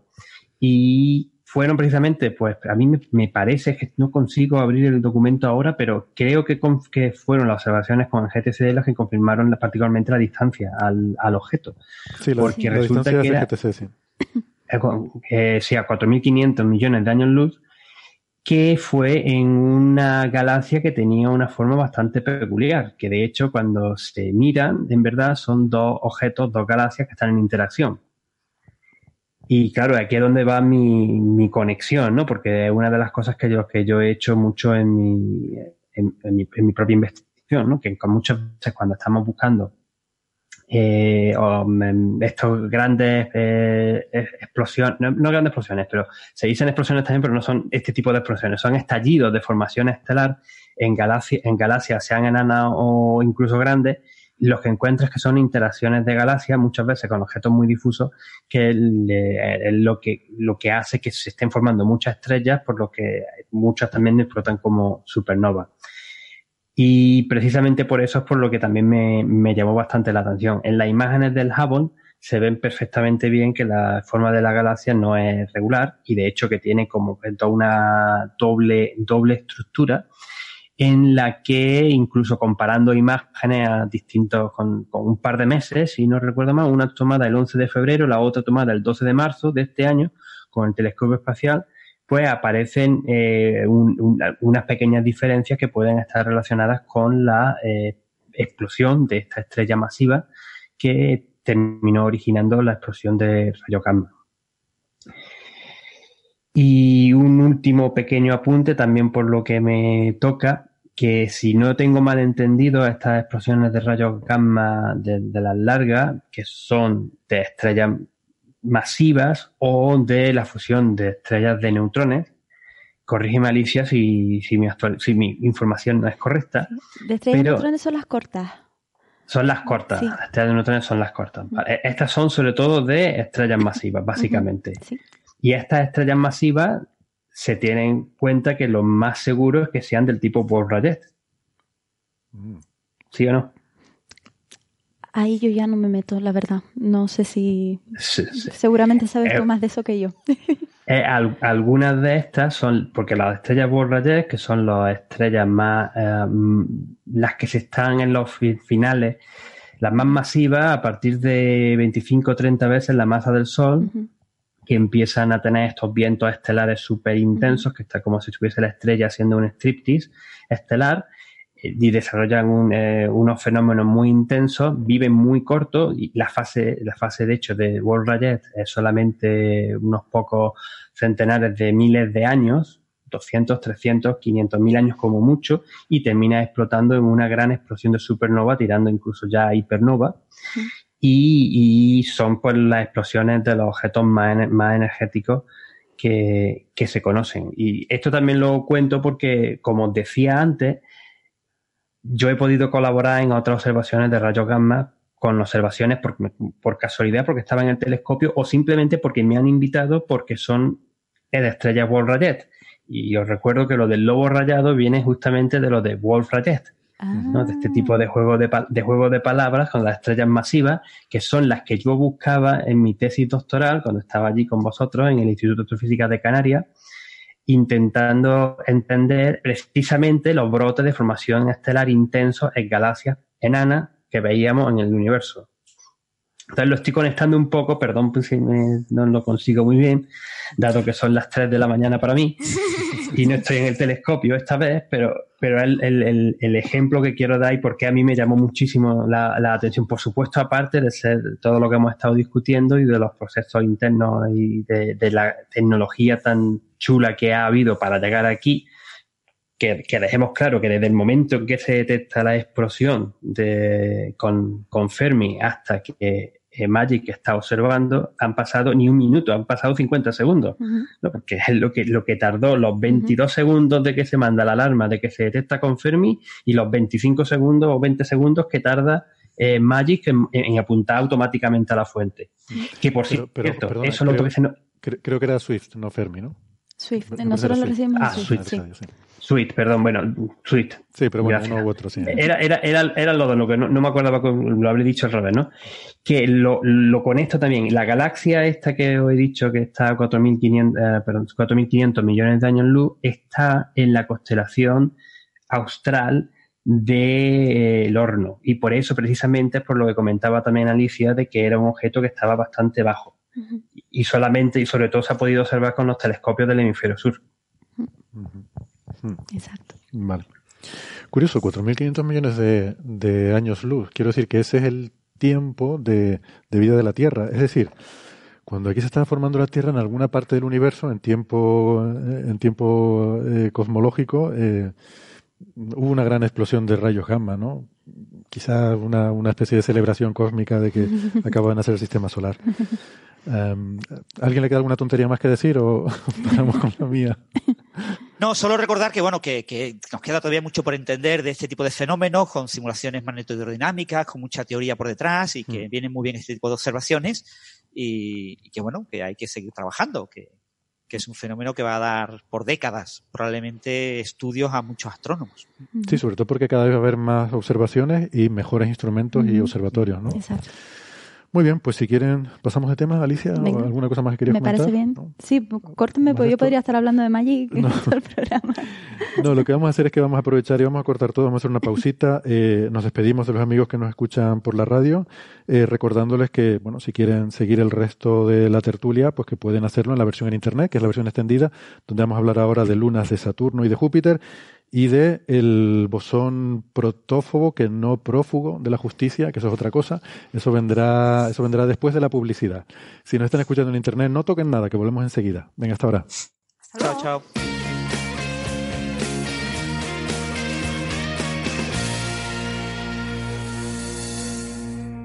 Bien, gracias por seguir con nosotros. Em, vamos a pasar ahora a otro tema. Eh, podemos hablar, por ejemplo, de este mapa geológico que, eh, de, Titán que nos ha dejado la sonda Cassini, ¿no? que ahora ya bastante tiempo después de, la defunción de la sonda, que recordemos se estrelló en Saturno para evitar posible biocontaminación en algún otro sitio que sea potencialmente prometedor para la vida, pues se decidió estrellarla en, Saturno. ¿no? Eh, la sonda ya no está con nosotros, pero sus datos sí, qué poético. ¿Quién nos quiere contar sobre esto? Sara, por ejemplo, creo que tú habías leído el paper sobre esto. Eh, sí, la verdad es que, a ver, eh, Titán es, un, es una luna que sabemos que hay una atmósfera que es de metano, ¿vale? Entonces sabemos que hay mucho metano y tal, y siempre nos ha quedado la cosa de saber pero bueno, ¿cómo es el Titán? ¿Cómo es su, su terreno? ¿Cómo es geológicamente? Pero claro, sí, porque esa es una cosa un poco rara de Titán, que tiene una atmósfera densa, ¿no? Las lunas Es que es muy densa. Entonces, para que los oyentes se hagan una idea, la atmósfera, eh, el metano es tan denso que lo que vemos es como una canica naranja y como muy nuboso todo y no somos capaces de, de ver más allá. Entonces, esa es esa atmósfera grumosa y densa nos, nos impide ver mucho. Entonces, aprovechando eh, su misión, eh, la sonda Cassini hizo 127 eh, vuelos alrededor de, de Titán y, y, con eso tomó datos. Y gracias a esos datos que tomó, hemos descubierto cómo es realmente la geología de, de Titán. Y es muy curiosa porque está moldeada eh, de forma acorde a esos ciclos de metano. A cómo se comporta el metano en el planeta está totalmente moldeado el terreno. Entonces, eh, es curioso porque si viendo el paper, viendo el mapa, tienes la zona central es una zona de dunas, porque es allí donde el metano no es el ecuador, el ambiente es menos frío, el metano no está líquido, no hay, entonces eso hay, hay unas dunas. Luego, eh, rodeando las dunas, por esa zona, hay zonas como de estratos montañosos, que ellos lo llaman Umoki, tiene un nombre un poco raro.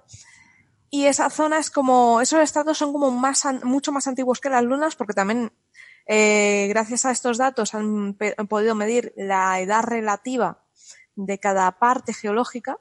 Entonces, estos estratos son más antiguos. Luego, hay unas enormes llanuras más hacia arriba, ¿vale? Imaginemos como una pelota titán.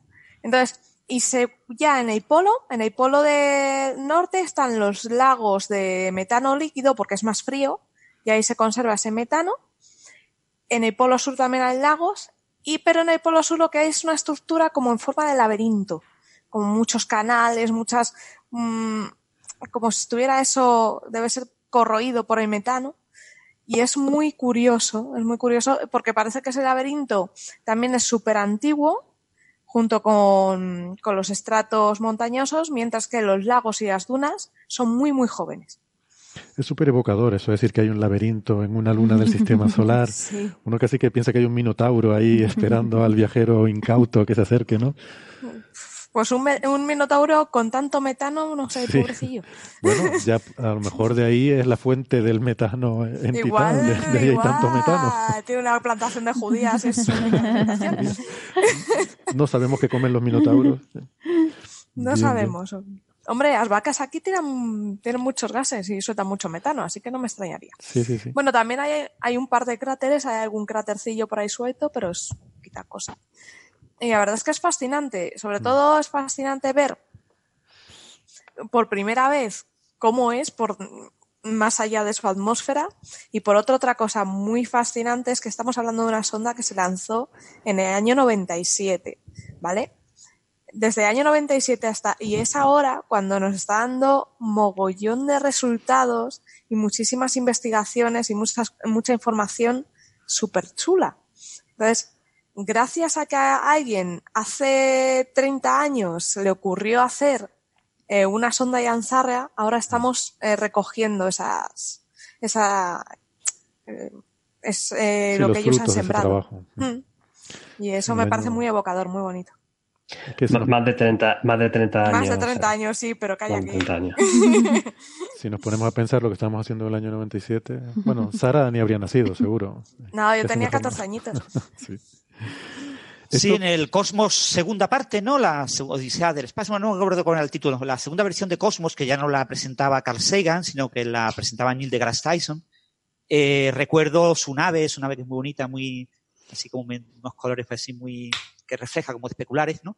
Eh, ir por la atmósfera de Titán y recorrer unos canales, eh, una especie de...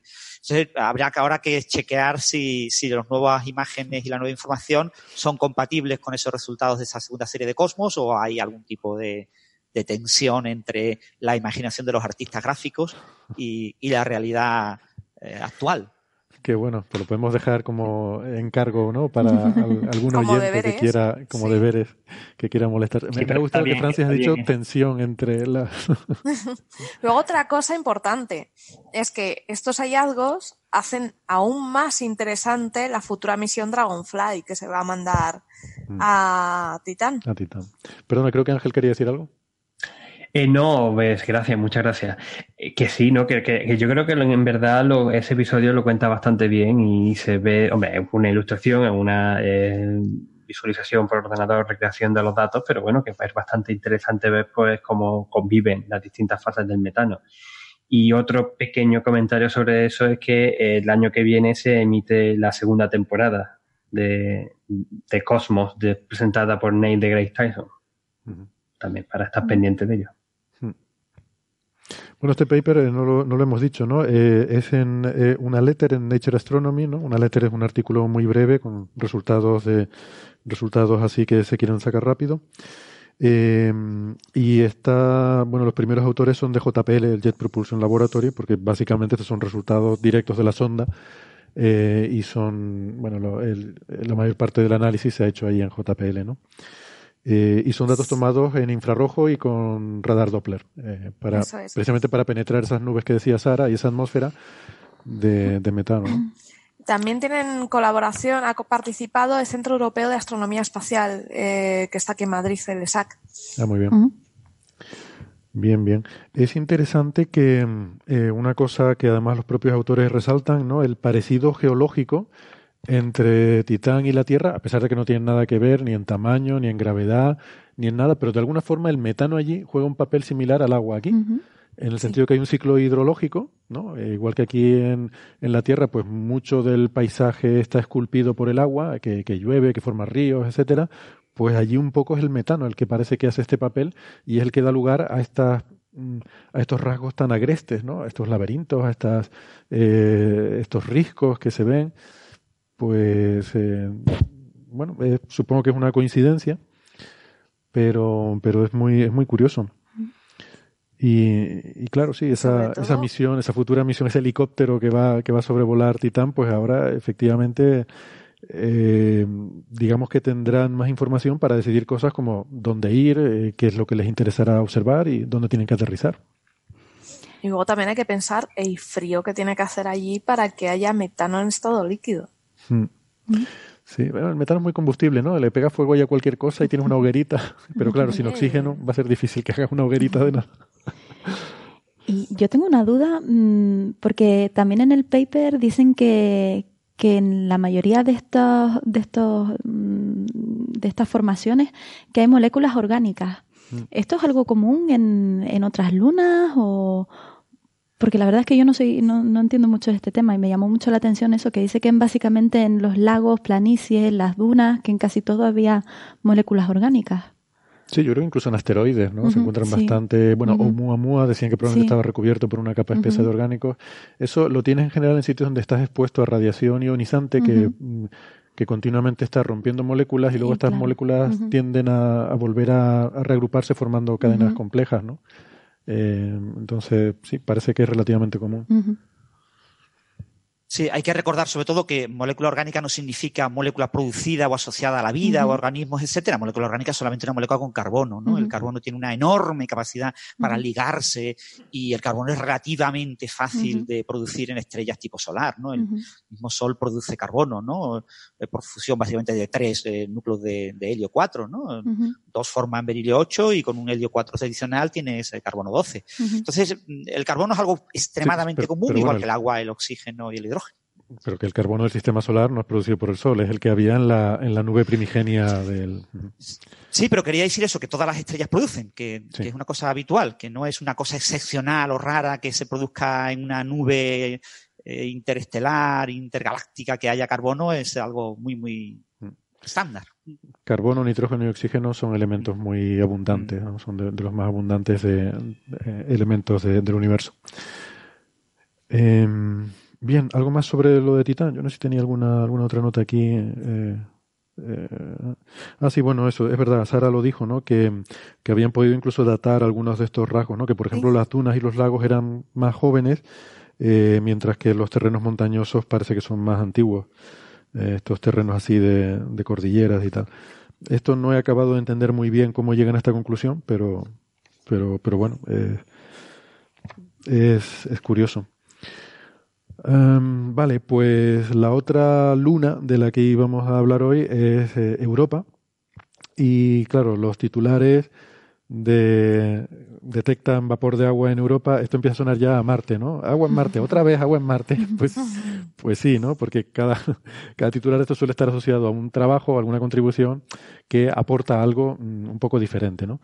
Entonces, en Europa no es ninguna sorpresa, ya mm, desde hace tiempo estamos casi seguros de que hay un enorme océano debajo de, de esa corteza de hielo, probablemente más grande que, que los océanos de la Tierra.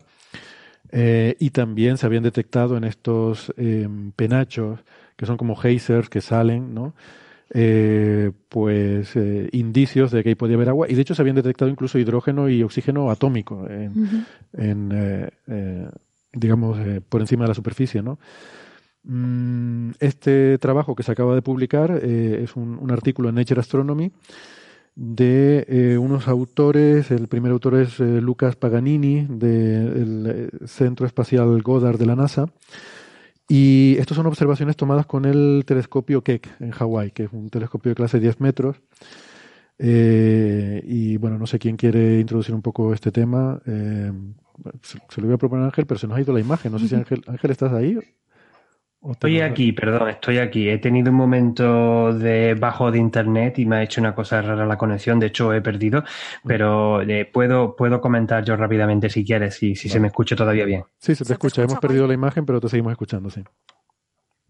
Eh, no, ahora hemos perdido definitivamente a Ángel. Debe haber fallado la conexión. Bueno, ya, ya volverá. eh, sabe dónde encontrarnos. Eh, Alicia, ¿quieres comentar el trabajo este? Bu- Perdón, Ah, vuelvo a ya está, entrar. de vuelta, está de Se vuelta. ha, se ha se ha desconectado completamente y ha vuelto a entrar. No, a, a ti, te- a ti te estoy guardando además porque como, como le pedí a Francis que hiciera la introducción de lo de Magic, te voy a pedir a ti que hagas la introducción de lo de Francis. Eso después. Eh, entonces, ¿estás ahí, Ángel? ¿Sigues con nosotros? Estoy, estoy aquí y espero que siga. Si estás Estoy- ahí, da los golpes sobre estoy- la mesa. Héctor, Hola. disfrázate de pitonisa ahora mismo. Sí, sí. Pero no, no- estoy hablando, ¿no me escucháis? Sí, sí, sí, Sí, sí, te vemos, te vemos, te Ah, vemos. vale, vale, vale. Te vemos, te escuchamos, Perdón, es que ya me creí que digo, es verdad, pues yo parece que esto ahora funcionando todo bien. No, no sé qué ha pasado. Sin- Perdonad, disculpad, es lo que No, no os ocurre. Estamos muy lejos, ¿no? Desde Australia a Canarias, pues Cosas de vez en del cuando directo, Ángel, pasan, esto- esto es pasan, estas, pasan estas cosas. Eh, bueno, simplemente comentar, ¿no? De nuevo también este, este fue un artículo que salió en, en Nature Astronomy la, se- la semana pasada, ¿fue? Eh, creo que sí, ¿no? Sí, sí. Eh, sobre eh, observaciones que se hicieron con eh, los observatorios Keck en, en, en Hawái usando luz infrarroja en busca de vapor de agua.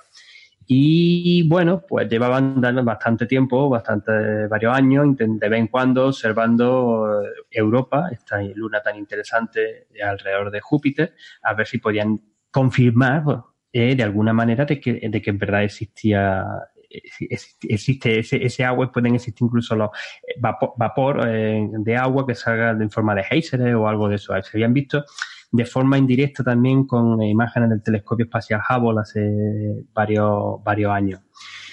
Bueno, pues el, el paper es curioso porque dice, de los 17 veces, de las 17 veces que observamos Titán, eh, perdón, 17 veces que observamos Europa, 16 no detectamos nada.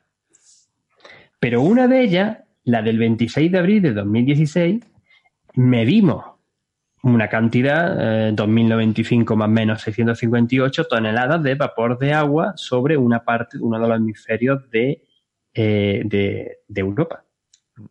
Con lo que, pues bueno, pues eh, está sugiriendo que en verdad existen también este tipo de fenómenos de, expulsión de, vapor de agua eh, en Europa, aunque sí es verdad que eh, a un ritmo mucho más bajo que lo que se había predicho quizás, solamente con unos eventos quizás un poco más raros, menos frecuentes, con una actividad más alta y que desde luego no tienen nada que ver con lo que se observa con- en, en Encélado, esta luna tan chula alrededor de, de Saturno, que también fue muy bien estudiada con la sonda Cassini, con la misma con la que estuvimos hablando. Sara ha estado discutiendo lo de los- la, lo- la estructura del lago y, y la geografía de, eh, de Titán. Fíjate, una cosa, eso es muy interesante lo que has dicho de que eh, realmente hay más no detección que detección, que de hecho esa es la parte interesante del paper, eh, aunque sin embargo se ha traducido en los, los artículos y, y la forma en la que se difunde este trabajo, eh, parece como que lo importante es que se ha detectado agua, pero incluso el primer autor lo dice en una entrevista en fish.org, dice, para mí lo interesante es sobre todo los momentos en los que, o sea, la, ca- l- eh, la cantidad de observaciones en las que no detectamos agua. O sea, que es más importante a veces la no detección que la detección, ¿no? Em, porque eso lo que nos dice es que realmente es algo que ocurre de vez en cuando, esas expulsiones de, de agua ocurre, son es- esporádicas, ocurren de vez en cuando y no es algo que esté continuamente ocurriendo, ¿no? Eh, o sea, que del Sí, es titular que, hay eh, yo, yo me imagino al, al- al equipo investigador haciendo, haciendo estas observaciones, mirando un día entre, lo tengo aquí la tabla, entre el 3 de febrero de 2016 y el 7 de mayo de 2017. Eh, eh, hicieron en total, como dije antes, unas 20, eh, 17, 17 observaciones. Y bueno, pues no se ve nada. Mm, otro día tampoco se ve nada. No se ve nada. Estamos aquí perdiendo el tiempo, gastando tiempo, de bueno, gastando entre comillas, ¿no? Porque no estamos detectando. Y si no se detecta, eh, si no hubiera habido esa detección, hubiera sido un, un artículo de Nature. Pero claro, hubiera sido interesante también sin la detección, ¿no? Claro, porque demuestra lo raro que es. Hubiese sido interesante, pero no, yo creo que no se hubiese eh, publicado en Nature. Pues es posible que no, sí. Tienes razón. Porque desgraciadamente, una cosa que también hemos comentado en, otro, pro- en algún otro episodio, las no detecciones de algo que, que esperas pero no se encuentra, como no son tan interesantes, incluso y a veces ni se escriben los artículos. Y si se escriben los artículos no tienen tanta repercusión. Y mucho menos se va a hacer una nota de prensa sobre algo que no se encuentra. Por eso me ha, me ha parecido también pertinente eh, recalcar el dato ese, ¿no? De que la mayor parte de las veces que se estuvo Uy, observando... perdona, perdona, que ha aparecido Sergey para la porra del club de fans. Se acaba de pasear Sergey aquí por delante de la cámara de Sara. Per- per- pensé que me había caído yo otra vez. No, no, No, no, no, no. Perdón, Perdona la está el gato. Eh, Se, se ve, se ve la colita de, de Sergei por ahí. Y se agradece su calorcillo que no veas. Pues, pues, eso, el, enfatizar en que eh, esas no detecciones son realmente importantes a la hora de poder establecer bien qué es lo que está pasando con el vapor de agua que se puede liberar desde Europa. Y además parece que se hace de sitio muy concreto de, de, uno de los hemisferios de, Europa y, no, no de forma global. Hmm. Que hay que recordar que Europa, como muchas de estas lunas, están acopladas, eh, su rotación está acoplada a la, de, a la de Júpiter, en este caso. Bueno, igual que pasa con nuestra luna y la Tierra, ¿no? Que está sincronizada la rotación de forma que gira alrededor de la Tierra al mismo tiempo que gira sobre sí misma, ¿no? Con lo cual siempre nos da la misma cara. Pues esto ocurre también eh, con los sistemas de lunas de, Júpiter y de Saturno, por lo menos las más internas, no sé si todas. Eh, y, y esto hace que en el caso además de Júpiter y Saturno es importante, sobre todo en el de Júpiter, porque no solo hay una cara que siempre da al planeta, sino que hay una cara que siempre da hacia adelante en su movimiento y una cara que siempre da hacia atrás. Y entonces suele hablar en estas lunas del hemisferio, mm, dicen leading en inglés, el hemisferio que lidera, o el hemisferio de delante y el hemisferio de detrás. ¿Por qué? Porque estas lunas se mueven en una zona altamente magnetizada y llena de partículas cargadas que, que, están atrapadas por estos campos magnéticos. Y entonces hay una cara que está siendo bombardeada por esta simplemente porque se está moviendo en ese en ese entorno. Hay una cara que está siendo bombardeada por estas partículas cargadas y la otra no. La otra está como eh, a resguardo ¿no? y esto tiene su importancia en toda la eh, en toda la química de superficie que tiene lugar ahí.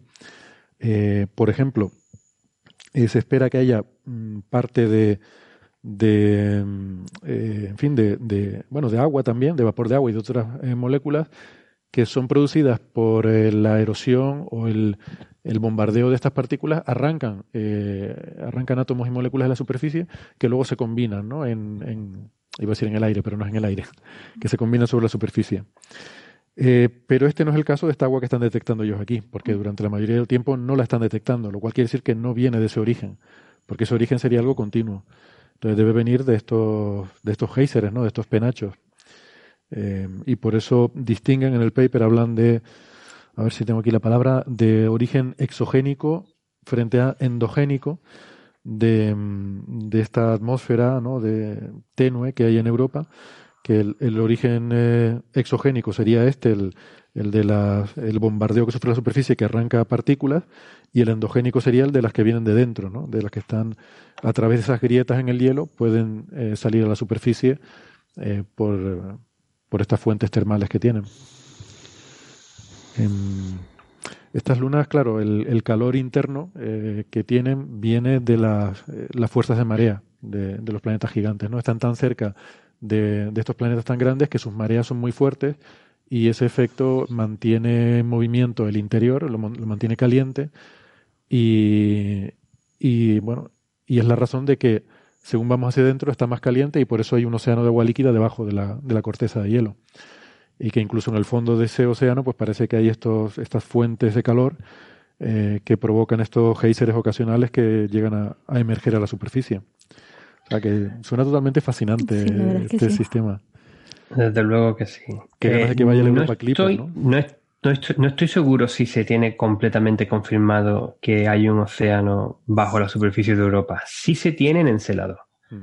pero no estoy seguro también de, que sea el caso de Europa. También leyendo el artículo, eh, te insisten en que la, la, evidencia, o sea, la evidencia, la prueba más directa de que existe un océano subterráneo en Europa bueno, empiezan a hablar de que existe un campo magnético inducido y que existen otros tipos de eh, rasgos geológicos que nos, indican, nos sugieren que en verdad es así, pero parece que no está completamente confirmado al 100% de que exista, aunque todo apunta, todo apunta que sí. Y lo mismo, conectándolo con lo que has dicho antes sobre si el, el vapor de agua es exogénico o endogénico, también lo ponen claramente en el, artículo en que este, este fenómeno esporádico, la única manera que tienen de, explicarlo es si es uno endogénico, un, proceso endogénico de algo que ocurre interiormente en, el, en el satélite, liberando esa cantidad de vapor de agua. Sí, yo he leído eso, que está la duda del tema de si es eh, el océano de agua líquida o si es solamente de hielo. Podría un océano congelado y por lo tanto em, dificulta el proceso de, pasar a vapor de agua, ¿no? Porque la sublimación del hielo eh, requiere procesos diferentes a eh, la evaporación del agua. Eh, yo he leído que hay dos teorías. Existen dos teorías. Que lo que pasa es que la de océano que está bajo la capa de hielo es ya más aceptada, pero la segunda es que hay pequeñas zonas donde hay eh, agua en estado líquido en zonas eh, formando lagos poco profundos. E, en el hielo, ¿no? En bebidas dentro del hielo. Sí, por la presión. Sí, o las dos cosas a la vez. Quiero decir que ah. puedes tener el océano debajo y, estos lagos. Sé que eh, esta última, la que esta última que he explicado, está menos aceptada. la mayor evidencia de, que existe el océano es la de la sonda Galileo por las medidas de, de, eso, de campo magnético que parecen apuntar a, la existencia de un fluido mm, con iones, algo así como agua salada. Eh, que y bueno y, es un poco la expectativa no también la gente que hace modelos de, estas cosas pues esperan eh, simplemente porque está más caliente hacia abajo eh, esperan que tenga ahí agua líquida y luego también y, y mirando y mirando la geología se ve que la superficie de Europa es súper reciente apenas tiene cráteres de impacto, tiene estas bandas que cruzan de un lado a otro, también como grietas en el hielo. hay, muchos más indicios aparte de, ese, aunque como muy bien me has dicho, el, la forma más, más, más, fuerte que tenemos de que exista precisamente sea ese, el campo magnético inducido. Mm. Y después recordar eso, que son unos 10 kilómetros de media el, grosor de la corteza, ¿no? O sea, que no es que estamos hablando de un océano que esté a 10 metros de profundidad, estamos hablando de unos 10 kilómetros, ¿eh? que es una barbaridad. Entonces, la salida de posible vapor de agua sublimado o evaporado de ese agua, pues es una salida complicada que, por lo tanto, es bastante comprensible que sea en penachos y que sea un proceso más o menos excepcional, ¿no? Mm. Eh, Va a ser complicado taladrar eso. Para es que para taladrar 10 kilómetros de hielo tienes que meter mucho calor. Sí. De, igual manera que, como comentaba ya antes, en un episodio del nuevo Cosmos de Neil deGrasse Tyson se hace la reproducción de Titán, también aparece, no sé si es el mismo o otro, una reproducción de Europa con viajando supuestamente si existieran los océanos debajo de la capa de, de la gruesa capa de hielo de Europa en, una recreación en, este, en la serie. ¿Y salían pececitos y pulpos o no? No. Qué disgusto. Salió una nave muy bonita. No, la nave era preciosa. Después los comentarios de Neil deGrasse Tyson eran más o menos aceptables y después a nivel de grafismo y artistas había mucho, mucho arte y, poca ciencia artística, más eh, arte por el arte. Bueno, yo, he de confesar que yo he sido muy crítico con la nueva versión de Cosmos, fundamentalmente porque en el primer capítulo lo ves y estás alucinando, ¿no? Estás con enorme ganas de ver de nuevo Cosmos y, estás con esa expectación de, y estás como un poco, eh, pues, eh, mirando los detalles, ¿no? Y te encuentras todo fatal, pero fatal, metiendo la pata cada minuto, meten la pata y tú dices, pero ¿y por qué? No se entiende, ¿no? Cuando, sin embargo, Carl Sagan en sus versiones de Cosmos trataba de conseguir lo último de lo último, ¿no? Entonces, eh, si vierais con una visión crítica el capítulo, es terrible, o sea, y tú dices, ¿por qué? Y sin embargo, veis a un Neil deGrasse como conteniéndose, que después en los siguientes capítulos ya se libera un poquito más y es un poquito menos tenso, pero ese primer capítulo es como muy tenso, diciendo, no voy a decir nada porque el guion esté... Eh, y entonces eh, queda como muy tenso. A mí me resultó muy tenso el primer capítulo. Posiblemente Carl Sagan tenía más libertad a la hora de contar lo que quería contar que Neil deGrasse Tyson. Y más dinero, no sé, muchísimo más dinero. Yo creo que fue un, eh, una serie hecha a bajo coste y, entonces, eh, como no había un contacto, porque recordar, Neil deGrasse Tyson y, la gente que guioniza eh, la serie no trabajan para la NASA, no había un buen contacto con la NASA para que te diera gratis todas las imágenes del último del último. Entonces te encontrabas que noticias de hacía tres años, en una serie que se había hecho hacía cinco años, no habían sido incorporadas en la serie. Entonces tú decías, pero vamos a ver, es que, que yo soy un mataillo aquí de España, que yo no tengo ni idea de, de, lo último, y resulta que una serie que me están vendiendo como que va a tener un sistema educativo al detrás, un apoyo de documentación para colegios, que se recomienda a los colegios que la pongan, no sé qué, y te está dando información con 20 años de edad. Dice, no me puedes dar una información que tenga 20 años en un campo como la astrofísica y en una serie que es eh, time y que es eh, de una enorme cadena que tiene una cantidad enorme de dinero. Y parece que la serie lo hicieron con poco dinero. Yo espero que esta nueva versión tenga un poco más de dinero y, y lo hagan un poquito mejor, por lo menos un poquito ah. más actual, o sea, no, no meter la posiblemente, posiblemente también como la idea era emitirla en horario prime time, se tuvo que bajar bastante el nivel. Mm. Eso sí se nota en algunas, en algunas cosas. A mí en general me gusta, me gustan mucho los dibujitos. Me, hicieron muchas gracias. Hay mucha gente que la criticaron, pero... Mm. Y me pareció más, eh, a ver, eh, tono como más para... Eh, está como muy orientada a niños. Ese fue el tono. Yo creo que está más orientada, por eso no es tan rigurosa, porque va al objetivo son los peques. Eh, niño, que me niño, niño o, ojo público en general, con mm. no mucho conocimiento científico y con mucha base científica.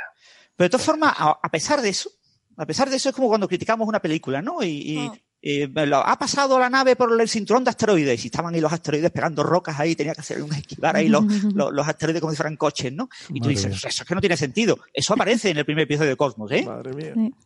Eso aparece en el primer episodio no de Cosmos. no he visto, eh, Te aparece, yo qué sé, la, Vía Láctea. La imagen de la Vía Láctea, pues te aparece como una eh, galaxia elíptica no barrada.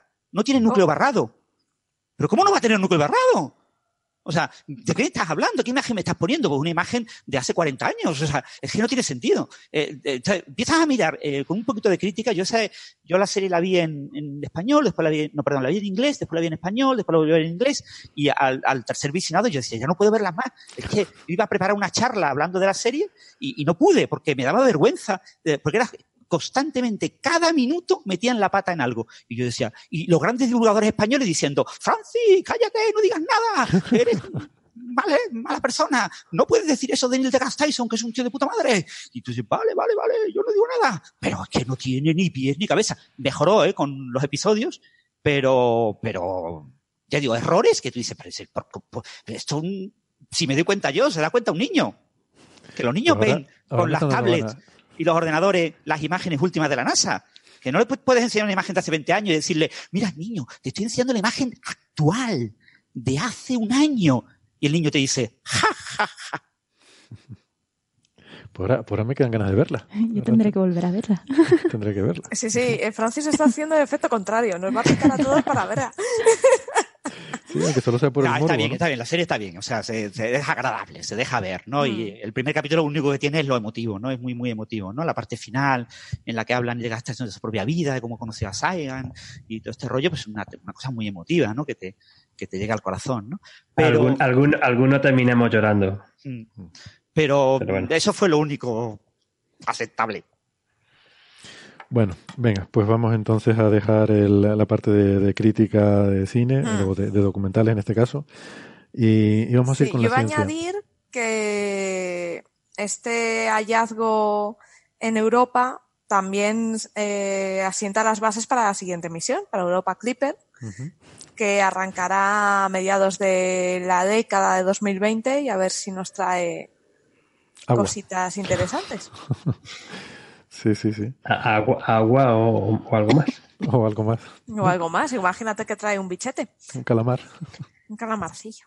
Eh, sí, el artículo científico le apunta también un par de cosas sobre el, futuro de la exploración de Europa, no solamente con Europa, Europa, Clipper, pero también hablando de observaciones en infrarrojo usando el James Webb o los telescopios de clase 30 metros que también puedan eh, hacer algo más, o incluso seguimientos con ALMA, con el radiointerferómetro milimétrico en, Atacama, en Chile, para poder conseguir observaciones también más detalladas de, eh, la existencia de vapor de agua en, en, Europa. Bueno, pues vamos entonces al siguiente tema, que es la cosa esta de la quinta fuerza de la naturaleza, eh, el bosón X, ¿no? Que, que, parece que sea un bosón mutante o algo así, pero, pero no. Eh, esto es un tema de un, grupo de investigación eh, en Hungría, liderados por un investigador que se llama Krasnahorkai, no sé si esto se dice así o cómo. Em, y bueno, realmente, realmente de esta gente ya hemos hablado en Coffee Break porque en 2016 eh, sacaron un resultado también que tuvo mucho impacto mediático, eh, aunque un poco de rebote, pero bueno, ahora, contamos eso.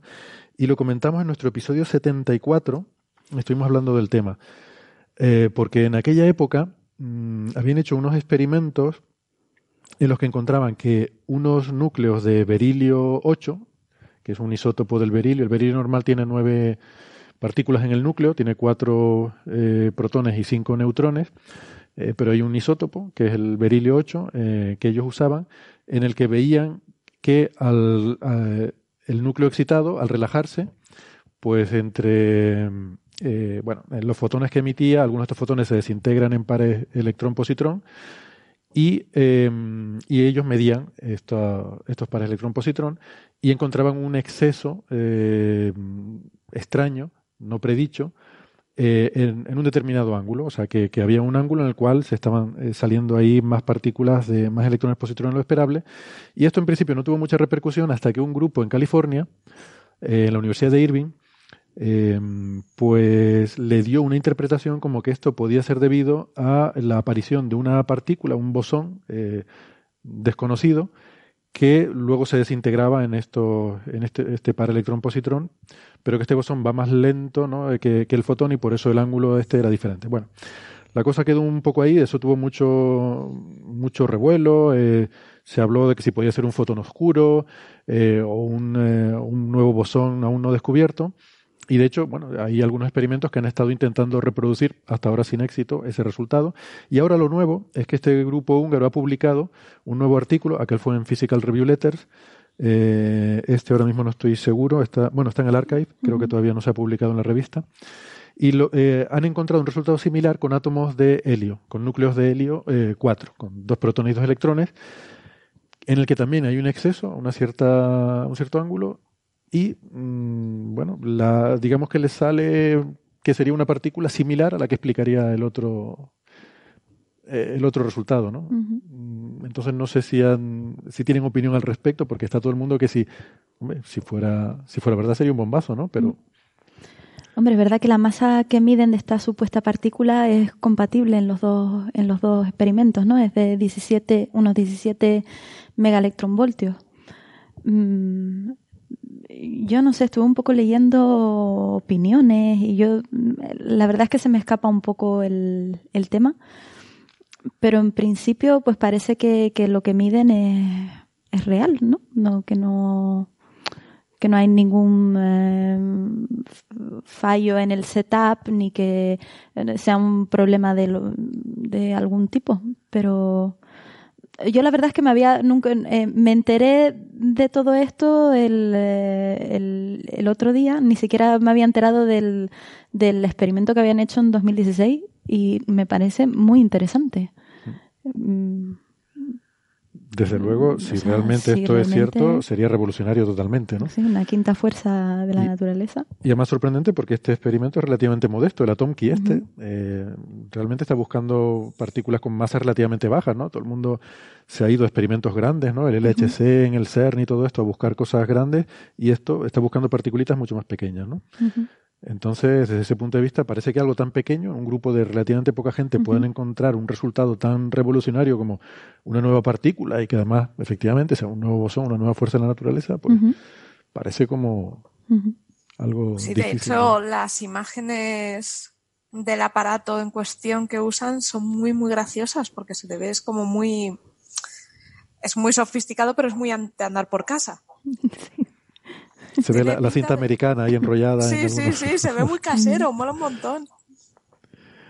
Eh, sí, si queréis que comente yo algo, no sé Hombre, si por favor, algo más vosotros. Pero por favor, Francis, estamos esperando tu opinión al respecto. Sí, sí, sí, sí, sí, sí, sí. Bueno, esto es un tema que va muy de largo, ¿no? Esto hay que ponerlo un poquito en contexto. Eh, alrededor de, a mediados de los 90, sobre el 1996, eh, experimentos muy similares realizados en, Estados Unidos encontraron eh, bueno, el experimento básicamente es, eh, yo produzco un núcleo de berilio 8 excitado, excitado, básicamente bombardeando con un protón un núcleo de litio 7.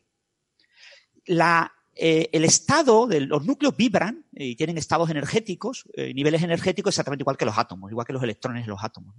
Entonces yo para colocar un núcleo en un cierto estado excitado, tengo que hacer que la energía del protón sea la adecuada variando eh, la energía un poquito para arriba, un poquito para abajo, yo puedo conseguir que al golpear el núcleo de litio 7, que está en su estado fundamental, eh, el berilio que aparezca tenga diferentes niveles energéticos.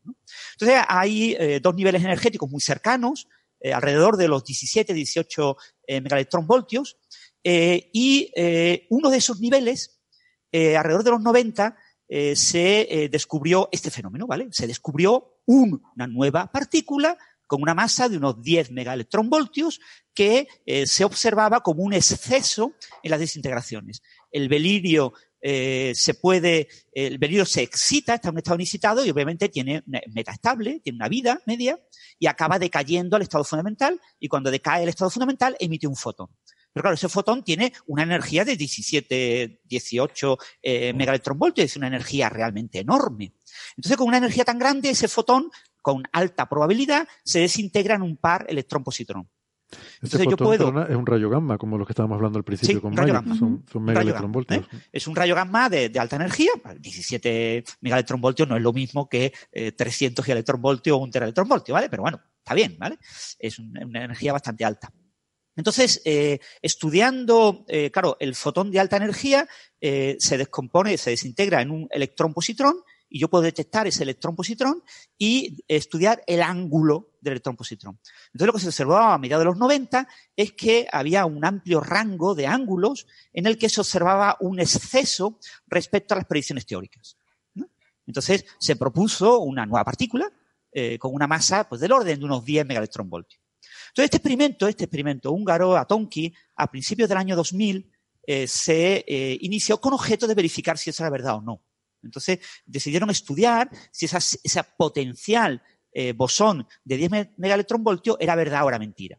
Y la gran, el gran resultado del experimento Atonki es que era mentira. No existe ese exceso eh, asociado a ese canal de desintegración. Esto se publicó aproximadamente en el año 2001.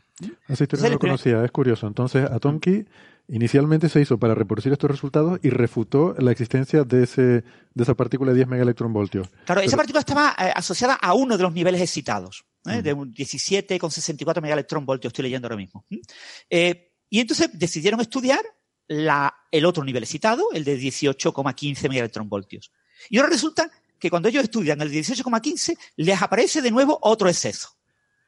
Y les aparece otro exceso que tiene pues una masa pues un poquito mayor, eh, unos 15 megaelectronvoltios, hablaban entre 15 y 20 megaelectronvoltios. Eso lo fueron eh, estudiando en más detalle desde entonces, llevan 20 años trabajando en ello y han ido publicando, el, artículo en Physical Review Letters es el mejor artículo que tienen, ¿no? En una revista más prestigiosa, porque hasta ahora habían estado publicando en revistas relativamente de, menor prestigio.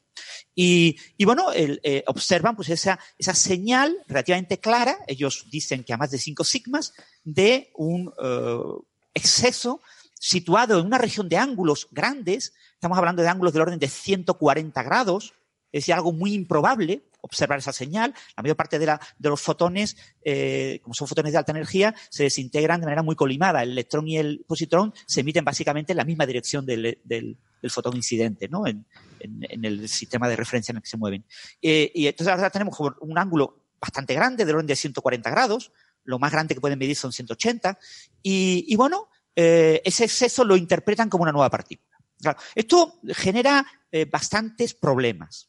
¿Por qué genera problemas un supuesto bosón de 17 megaelectronvoltios eh, observado en, como un exceso en las desintegraciones de fotones en electrón-positrón? Eso significa que este bosón también está acoplado a la carga eléctrica por lo tanto, es una nueva interacción tipo carga eléctrica, eh, porque se puede desintegrar en un electrón y un, positrón. El problema que tiene una nueva interacción fundamental, una quinta eh, interacción fundamental, muy similar al electromagnetismo, eh, pero con una partícula que no tiene, que tiene masa, un fotón con masa, un fotón oscuro le llaman, o una partícula equivalente, un, un, bosón vectorial que tenga masa. El problema que tiene esa teoría es que también estaría acoplado a los quarks, porque los quarks tienen carga eléctrica.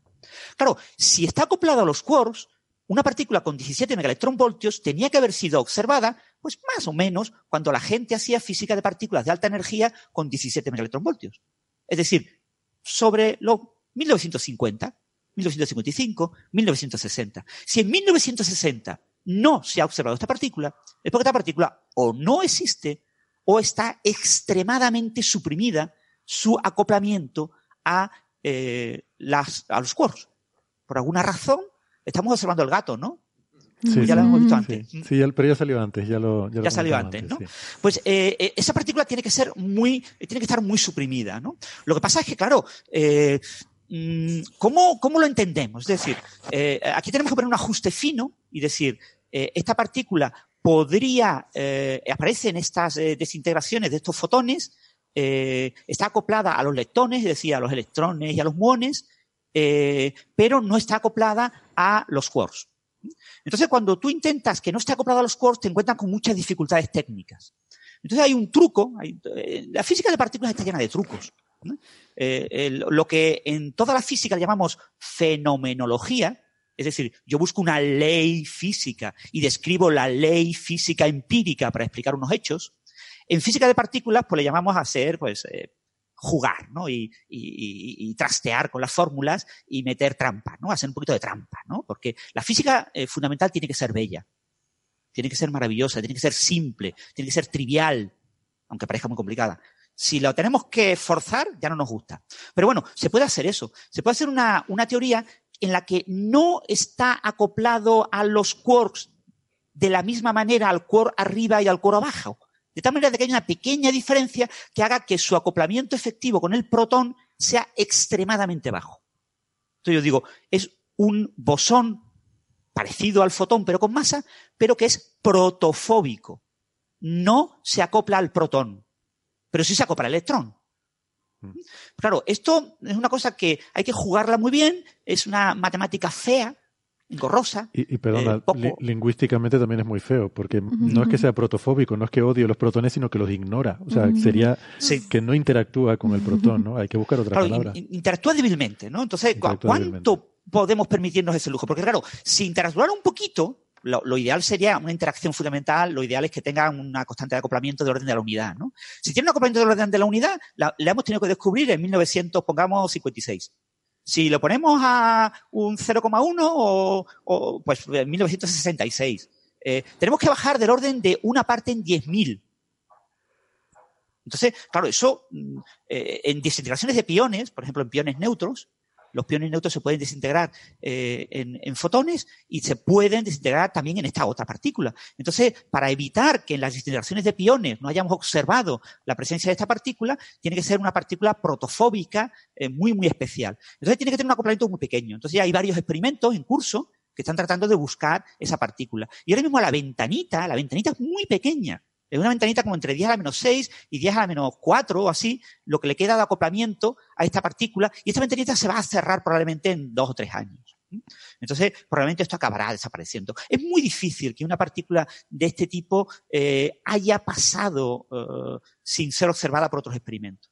Sin embargo, estos señores pues lo venden como que es algo muy relevante. Entonces, ellos han visto que eh, desde el punto de vista del berilio, sus experimentos con berilio 8 eh, fueron muy criticados por mucha gente, y han sido relativamente poco citados, y, y, solamente por esos teóricos que les gusta el exotismo y ajustar finamente muchos parámetros.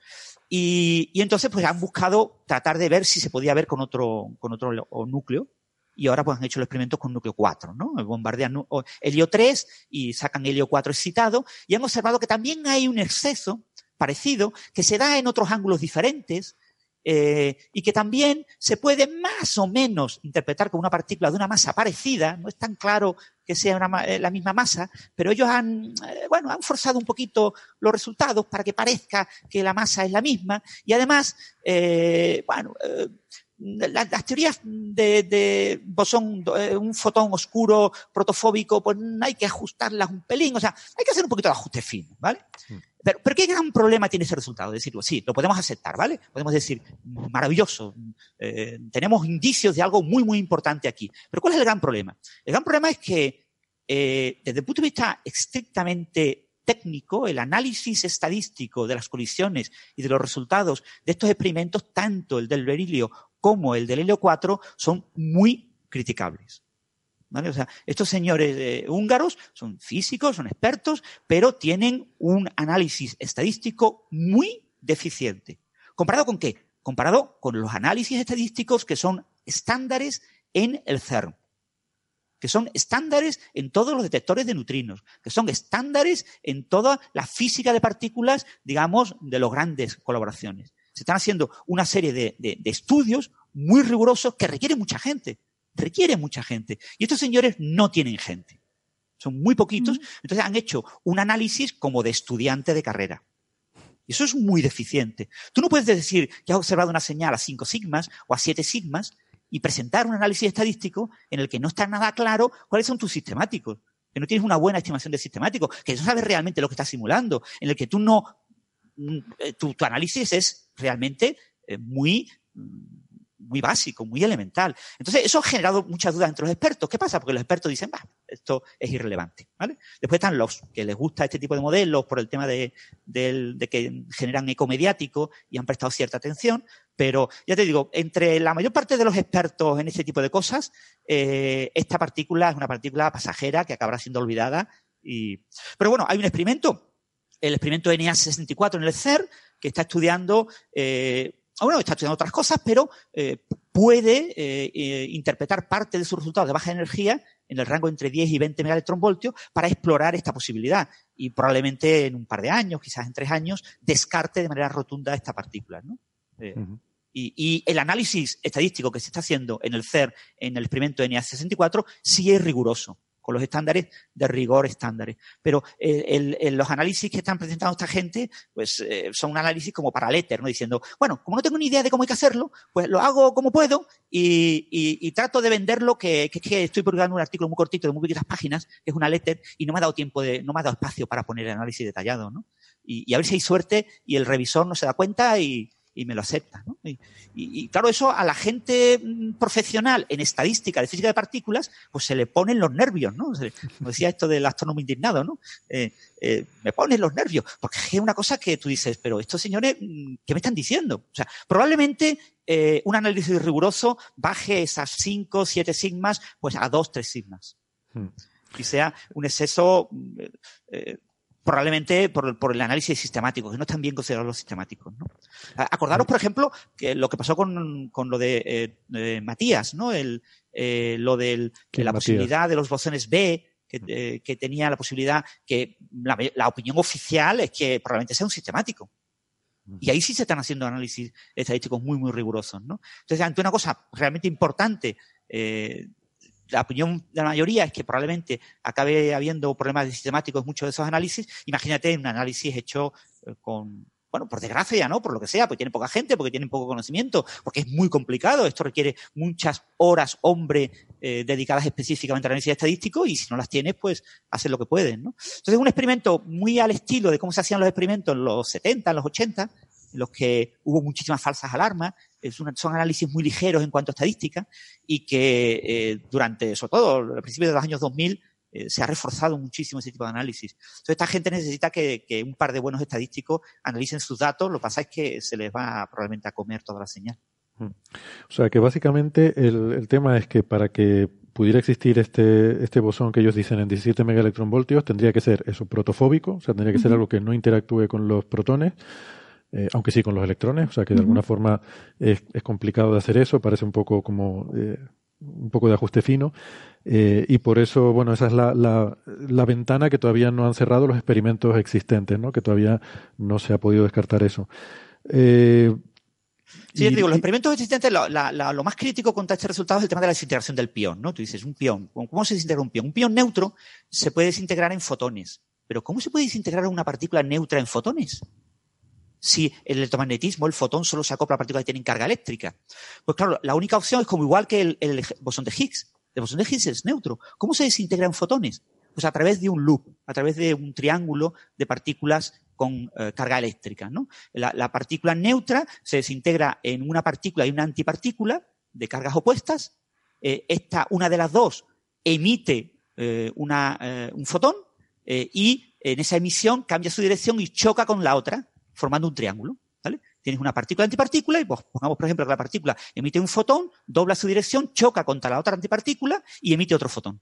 Entonces yo genero dos fotones a partir de una partícula que es neutra el pión neutro me, devuelve dos fotones gracias a un loop, a un, bucle que como mínimo tiene que tener tres partículas cargadas, podría tener más, y puede tener cuatro, por ejemplo, pero eso es más, improbable. Y ese tipo de loops es cómo se generan, se llaman eh, bucles de Wilson, y, bueno, es como se generan los fotones en la desintegración del Higgs, ¿no? Entonces, claro, el, el bucle natural para la desintegración de un pión es con protones. O sea, la partícula más próxima a un pión, un pión está hecho de cuar arriba y cuar abajo. Entonces, eh, es una partícula hecha de cuar arriba y cuar abajo, que tenga carga eléctrica, pero la única que hay es el protón. Entonces, eh, ese bucle tiene que estar desintegrado en protones, entonces eh, en las desintegraciones de piones, que están súper estudiadas con extremo detalle, tendríamos que haber visto esa anomalía si existiera una partícula que se acoplara al protón de manera similar a lo que hace un fotón. ¿no? Entonces ya los experimentos, como no observan eso, pues van bajando el límite de acoplamiento y tenemos acoplamientos mínimos. Y después hay experimentos específicos que te dan acoplamientos muy bajos. ¿no? Si tiene un acoplamiento muy, muy bajo, pues ya se descarta la señal que se observa. No, no se puede interpretar bien la señal que se observa. ¿no? En, en, la eh, cinemática relativista, los que hayan estudiado en segundo bachillerato algo de relatividad, no sé si se estudia eh, actualmente. Eh, bachillerato me, extrañaría mucho, pero bueno. Bueno, yo lo estudié. Cuando yo estudié bachillerato, eh, yo estudié COU. en física se estudiaba cinemática relativista, era un proceso muy elemental. El ver cómo cómo se relacionaba la masa de una partícula que se integra con los dos productos de desintegración y su ángulo. Entonces, cuando una, una partícula con masa se desintegra en dos, eh, o, con energía, ¿vale? Un fotón tiene energía, pero es lo mismo, ¿eh? necesita una masa. Cuando una partícula con cierta energía se desintegra en dos, eh, el ángulo de estas dos está relacionado con la masa de la partícula que se desintegra.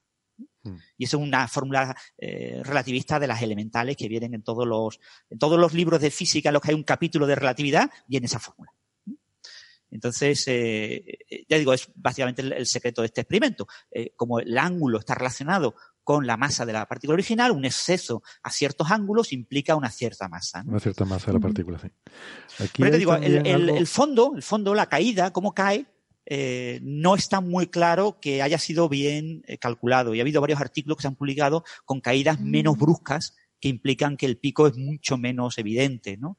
Y entonces, ya os digo, este artículo eh, refuerza, este artículo con helio 4, refuerza el artículo de berilio 8, pero lo refuerza con sesgo de confirmación. Es decir, se ve clarísimo que están buscando reforzarlo. y, claro. Hay, una cosa, no sé si has visto, eh, Francis, el artículo en el que hablan sobre esto en Quanta Magazine, porque ponen algo de la historia de este grupo y, hombre, es un poco de falacia por reputación pero, pero es curioso, ¿no? Porque eh, este grupo, mm, ellos han publicado resultados desde 2008 eh, y, y, de hecho la masa, o sea, ellos tienen papers en 2008, 2012 y 2015 sobre este tema. Al principio daban una masa de 12 megaelectronvoltios, mm. luego de 13,45 y ahora de 17. Eh, y no dicen qué es lo que había mal en los anteriores o por qué antes te daban 12 y ahora te da 17 y ese tipo de cosas. Pero es que además argumentan aquí que, insisto, yo no sé hasta qué punto esto es una falacia, ¿no? Pero un poco mm, lleva al lector a, dudar de la reputación de este grupo, porque anteriormente, antes de estar dirigido por eh, Krasnahorkai, el, el, director anterior se llamaba De Boer y eh, bueno, eh, hubo una época que empezaron a detectar bosones de diferentes masas, creo que hasta 10, eh, que, habían publicado detecciones de 10 partículas distintas con diferente masa, hasta que en una reforma eh, del instrumento mm, para mejorarlo, pues entonces todos esos 10 bosones desaparecieron, eh, esa fluctuación, esa, esos excesos asociados a esas partículas desaparecieron todos y, y es ya con la nueva encarnación del instrumento con la que han empezado a detectar estos, pero tampoco han dicho por qué estaban mal los anteriores, ¿no? Bueno, la sugerencia aquí es que no tienen buen control de los sistemáticos de los instrumentos. Eh, pero claro, que haya hecho mal las cosas en el pasado no quiere decir que le esté haciendo mal ahora. ¿eh? O sea, digo esto simplemente como anécdota eh, y que, insisto, aquí en Cuanta Magazine, en el artículo, hablan un poco de esta historia previa del grupo. eh, que por eso también quizás yo creo que mucha gente desconfía del resultado hasta que no lo verifique eh, algún otro grupo independiente, ¿no? Porque parece que es verdad que hay una historia aquí de, de estar detectando cosas eh, con mucha facilidad, a lo mejor, ¿no? o sobre todo sin saber, sin dejar claro por qué ahora estoy detectando esto y antes de, detectaba otras cosas, eh, otras masas en los artículos anteriores o eh, incluso eh, en la versión anterior del instrumento otras partículas directamente, ¿no? De todas formas, eso, Héctor, es muy, muy habitual, porque es muy difícil eh, hacer ese tipo de análisis a posteriori. El, el, el poder entender por qué eh, una medida que con el paso de los años se descubre que estaba correctamente eh, eh, incorrectamente, perdón, eh, estimados sus sistemáticos y sus incertidumbres experimentales, es un trabajo de historiadores de la ciencia, un trabajo muy, muy complicado, ¿no? Porque muchas veces no tienes los datos originales, muchas veces ya no tienes los instrumentos originales. Es muy, muy habitual que cuando tú haces una mejora en tu instrumento, eh, hagas una serie de cambios en ese instrumento que te hagan ya imposible revertir el instrumento y volverlo a pasar como era antes de la mejora, ¿no? Eso, eso, pasa de manera continua. Sí, Yo no sí, pero, pero, en este caso no, no, es que no puedas volver a hacer esa medida. O sea, la, la haces, lo que pasa es que ya no te salen esos. Eh, porque es, claro, o sea, pero ya tienes un instrumento mejorado, Héctor. Entonces, pero yo digo que justificar el por qué antes pasaba eso es una cosa que no lo hace nadie, ¿no? O sea, vale. por ejemplo, el radio del protón. Ahora mismo sabemos que el radio del protón es más pequeño de lo que era hace cinco años, ¿no? Entre comillas, ¿no? De lo que sabíamos que era hace Se han hecho años. pequeñitos los protones. Ya, ya, es un valor oficial, ¿eh? Ya el valor Kodata es el valor pequeño, ¿no? No el valor que era más grande, que era un 5% más grande. Eh, alguien se puede preguntar, ¿por qué las medidas de, eh, experimentos de hace 20 años, 15 años, 10 años tenían unos márgenes de error tan pequeños que, que estaban a, a 7 sigmas de, de, del nuevo valor? Ah, pues no se sabe, pero estaban mal, obviamente. O sea, estaban mal las medidas. Pero nadie se va a preocupar por eso, ¿no? ¿Por qué nos dedicamos millones de euros a tratar de descubrirlo? ¿Para qué? Así, lo que nos interesa es que la ciencia progrese, que la ciencia avance, ¿no? O sea, nadie se va a preocupar de hacer eso, ¿no? De hecho, los, algunos de los nuevos experimentos que se hicieron con muones eh, se hicieron expresos. O sea, se hizo el experimento, se obtuvieron los datos, se publicó en Nature eh, o en Science y se eliminó el experimento y desapareció. Eh, porque no interesaba continuar con ese experimento, ¿no? O sea, eh, cómo se trabaja. ¿no? Entonces es muy, muy difícil saber eso. Pero sí es cierto, el artículo que comentas de Quantum Magazine es por el artículo del Physical Review Letter, ¿no? el artículo sobre el berilio, es de 2016, no es sobre el nuevo artículo sobre helio 4. Y, y, bueno, ya digo, este tipo de grupos pequeños en general tienen mala prensa cuando eh, sacan muchas noticias. O sea, cuando están muchas veces en los medios, tienen mala prensa. Uh -huh. Bueno, sí, por eso digo que a lo mejor había algo de falacia en contar esa, esa historia sobre la reputación previa del grupo, ¿no? Pero bueno. Pero bueno, en cuanto a aquí porque... y Natalie Wolchover es muy buena haciendo ese tipo de cosas. El, el, la, la, noticia es la noticia personal, la historia personal, la historia del descubrimiento, cómo han sufrido por lograr los resultados, cómo les ha costado. Eso realmente es lo que da lectores, ¿no? Bueno, a mí eso me interesa poco, la verdad, ese tipo de, ya, pero... ¿no? pero a ti en los detalles en concreto de este instrumento y qué ha sido mejorado y por cuál con esa mejora se ha logrado no ver la señal que se veía, pues quizás te interesa menos, salvo que te interese en detalle el experimento. Pero no, si lo, que me, la... lo que me interesaría es saber que se sabe por qué, o sea, que, que se sabe por qué antes salió una cosa y ahora sea otra. No, no hace falta que me lo expliques a mí, pero, pero decir, eh, bueno, sí, ya sabemos que hubo tal problema con aquella cosa y por eso salía de otra forma. Pero bueno, tampoco... Probablemente eso, o sea, mejoras en el experimento, mejoras en los detectores, mejoras en, en una serie de cosas que hacen que... Sí. Pero esta gente se queja mucho de que tiene poco dinero y de que está trabajando en, en circunstancias complicadas mm. y, y, no lo dudo, ¿eh? Pero, y están haciendo un trabajo muy bueno, ¿no? Porque trabajar en circunstancias complicadas es lo que hacemos los españoles habitualmente, ¿no? Pero, eh, eh, hay que tener mucho, a la gente le encanta eso de la quinta fuerza. Yo no sé qué, qué magia tiene la quinta fuerza. Todo el mundo se olvida de que el Higgs es la quinta fuerza fundamental hay cinco fuerzas fundamentales. El acoplamiento de Yukawa del Higgs eh, con las partículas a las que dota de masa es tan fundamental como cualquiera de las otras cuatro fuerzas fundamentales. No es gauge, no es una teoría gauge. Entonces, pero la quinta fuerza tiene que ser gauge. ¿Por qué? Pues porque tiene que ser gauge, por cojones. O bueno, pues ya está, por lo que tú digas, ¿no? Pero que realmente sería la sexta fuerza, ¿no? La quinta ya la tenemos, que es eh, una fuerza fundamental, que es el acoplamiento del Higgs con, con las partículas, ¿no? Y, y si se divulgara correctamente, que eso se intentó con el descubrimiento del Higgs hubo varios físicos teóricos que lo, que lo propusieron, ¿no? Propusieron, ¿y por qué no le llamamos quinta fuerza? Si es la quinta fuerza. Si entre nosotros hablamos como si fuera la quinta fuerza, ¿por qué no le llamamos quinta fuerza? Y dijeron, no le llames quinta fuerza, eso tiene connotaciones de estas así, que parece de que una- filosofía oriental y cosas por el estilo, ¿no? Parece que una, una fuerza es algo que hace que unas partículas se atraigan o se repelan o algo así, ¿no? Es lo que entendemos normalmente por fuerza, ¿no? Y claro, ahí está- estamos hablando de las componentes del campo de la partícula que se atraen y se repelen. Bueno. se intercambian. O sea, pero bueno, eh, ya es una cuestión de, de cómo le quieras llamar, ¿no? Pero digo, no es una fuerza gauge, ¿no? El, el Higgs no, no, no produce una fuerza gauge. Y esto sería una fuerza gauge, probablemente una fuerza 1, entonces sería un fotón oscuro, sería un Z prima, ¿no? Un, un bosón Z por su masa tan baja. Pero en cualquier caso, ya os digo, desde el punto de vista teórico es muy difícil afinar este resultado y desde el punto de vista experimental hay importantes dudas. Con lo que, bueno, este asunto estará coleando ahí durante décadas eh, hasta que, hasta que se eh, muera esta gente, pero casi con seguridad, en- con los nuevos, el experimento NA64 ha prometido mejorar y cerrar la ventana. Cuando NA64 cierre la ventana, eh, ya no habrá duda entre los expertos y solo quedará el remanente de esta gente que dirá, no, pero en realidad hay un resquicio, cerraron la ventana, pero quedó un huequecillo que hice yo con un alfiler, un agujerillo, y por ahí veo la luz. Y, y seguirán dándole coba a esto, ¿no? Como ha ocurrido pues, con la gravedad modificada de Milgrom y con cosas de este estilo, ¿no? Hasta que no se muere el padre, eh, no se muere la idea. Bueno, pues muchas gracias, Francis, por, por aclararnos esto con, con tanto detalle. Eh, si quieren, podemos aprovechar que Ángel está todavía despierto. Creo que lo veo todavía despierto, me parece que lo veo ahí en la, cámara. Gracias, Ángel, por estar ahí todavía. Porque eh, creo que hay, hay un tema interesante de una colaboración ProAm, eh, profesional eh, amateur, que, que tú has estado siguiendo y a lo mejor nos puedes contar un poco del tema, ¿no? Sobre estrellas variables. Vaya, porque es una- un trabajo que me, me ha gustado bastante y porque os toca también muy cerca, porque es de, de Gran Canaria. Gran Canaria. Mm. Y, y además porque ha estado, eh, está, está bastante, está bastante chulo. A mí me lo pasó directamente Carlos Morales Socorro, que es eh, astrónomo de, de la Agrupación Astronómica de Gran Canaria, que es quien ha escrito justamente para el número de noviembre de la revista Astronomía un artículo sobre eh, estrellas variables en el aura, en el aula, que lo que cuenta es pues eh, este proceso de descubrimiento por estudiantes de secundaria y bachillerato de eh, tres estrellas variables. Eh, voy a seguir un poquito, el- mm, quizás no me voy a parar mucho, pero pregun- preguntarme lo que queráis. Voy a seguir un poquito el- la guía del, del artículo porque la verdad que está, está muy chulo. Y comienzo simplemente diciendo que nos referencia.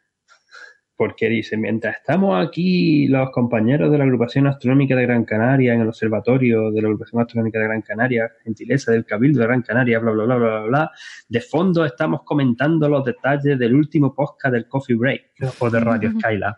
Así que aparecemos en el artículo, ¿no? Es una cosa que está bastante chula. Pues muchas Entonces, gracias. pues bueno, eh, Un saludo a, a eh, los amigos de la, de la agrupación. Entonces com- com- comienza en eso, ¿no? En, en- en el mismo observatorio, pues, eh, cómo tienen ellos entre los socios la idea, oye, ¿por qué no proponemos intentar hacer algo más, algo más para los estudiantes de, de la isla que puedan colaborar de alguna forma también para intentar hacer algún descubrimiento científico? Y entonces, pues, tienen la idea de intentar conseguir, pues, eh, detectar alguna estrella variable con luego confirmaciones de lo que se conoce como la American Association of Variable Star Observers, AAPSO. Y esto eh, inicia una colaboración que de hecho agradecen eh, enormemente eh, en el artículo con el, gobierno de Canarias porque soporta el, los programas de formación del profesorado y también este tipo de telescopio y las sesiones prácticas con el alumnado. Y ya tienen varias, han hecho varias de estas iniciativas, por ejemplo, lo de buscar asteroides con de, de observatorios pequeños de las Islas Canarias, Asteroid Hunters en Canary Islands, que descu- descubrieron 271 asteroides y al final pues consiguieron tres centros educativos, eh, el Instituto de Educación Secundaria eh, José Frugoni Pérez La Rocha, con secundaria y primero de bachillerato, el Instituto de Educación Secundaria Pérez Galdós, de primero de eso, y el Instituto de Educación Secundaria Politécnico, de primero de bachillerato, todos en Las Palmas, los dos, los dos últimos en Las Palmas de Gran Canaria y el primero en Telve. El- con 80 estudiantes que se los llevaron en grupo al, al observatorio. Lo primero, pues la verdad, la primera toma de contacto, pues los, estudiantes es súper emocionados, pues me imagino, ¿no? Porque estaban viendo allí, pues no solamente con los telescopios para, para mirar, pues, con visual, sino también pues con todos los accesorios que tienen para poder hacer eh, seguimiento científico, de fotometría, incluso espectroscopía, también tienen allí. Y entonces, pues bueno, en varias sesiones, pues fueron consiguiendo sus datos, consiguieron los datos, eh, los propios astrónomos son los que le ayudan a conseguir los, datos y a procesarlo un poco. Y luego ya en clase, eh, lo que ellos hacen fue eh, analizar los datos usando distintas herramientas y de ahí pues van encontrando pues eh, algún, algunas variaciones, pequeñas variaciones en las curvas de luz de, de estrellas, que son candidatas que tienen cierta variabilidad. Ahí viene ya la parte más, interesante, hombre, todo interesante, ¿no? Pero esta parte es bastante curiosa y detectivesca para los, para los propios estudiantes, porque son ellos propios los que ya se van a buscar más datos en base de datos de, por ejemplo, Aladdin o la base de datos del VSX, de la, de la APSO, y, y, y, confirman que de estas varias estrellas que parecen que han encontrado variabilidad, pues algunas se conocen y otras, tres de ellas, pues no tenían registro. Entonces, pues siguen con el procesamiento de datos para conseguir una conseguir la variabilidad y el periodo más adecuado para la curva y, con distintos programas específicos y, bueno, pues consiguen que en verdad certifiquen, se certifique por esta asociación internacional, americana, pero en, verdad internacional, de que eh, tres de estas estrellas pues lo han detectado ellos. Y están reconocidos, han, han recibido el eh, certificado en nombre de los para el nombre de los estudiantes de, eh, de, que han descubierto esta estrella variable. Y claro, pues llaman, eh, está, poniendo muy... ha emocionado mucho a los estudiantes que están despertando vocaciones científicas que alguno pues ha dicho que está pensando seriamente en intentar hacer astronomía. Pues vamos a darle un aplauso a todos los autores de esa iniciativa. nuestro aplauso enlatado, pero la verdad que es encomiable. Sí, a mí que, este quería haberlo comentado la semana pasada, pero eh, sinceramente estaba, aunque fueran mis horas más tempraneras cuando grabamos, eh, estaba yo. Nos liamos mucho también la semana pasada y al final nos quedamos sin tiempo. Porque otra cosa que queríamos haber comentado la semana pasada, pero bueno, todavía estamos a tiempo, es el tema de que, claro, se, se acerca las Navidades, que son esas fiestas tan entrañables que consisten en comprar mucho y... Y, en iluminar mucho el cielo. Y en iluminar mucho el cielo, exactamente. Eh, que por cierto, el otro día eh, coincidí con el alcalde de Ico de los Vinos, que es mi pueblo natal, y estaba, estaba diciendo que estaban un poco preocupados porque este año el alumbrado navideño se les había retrasado mucho y que estaban.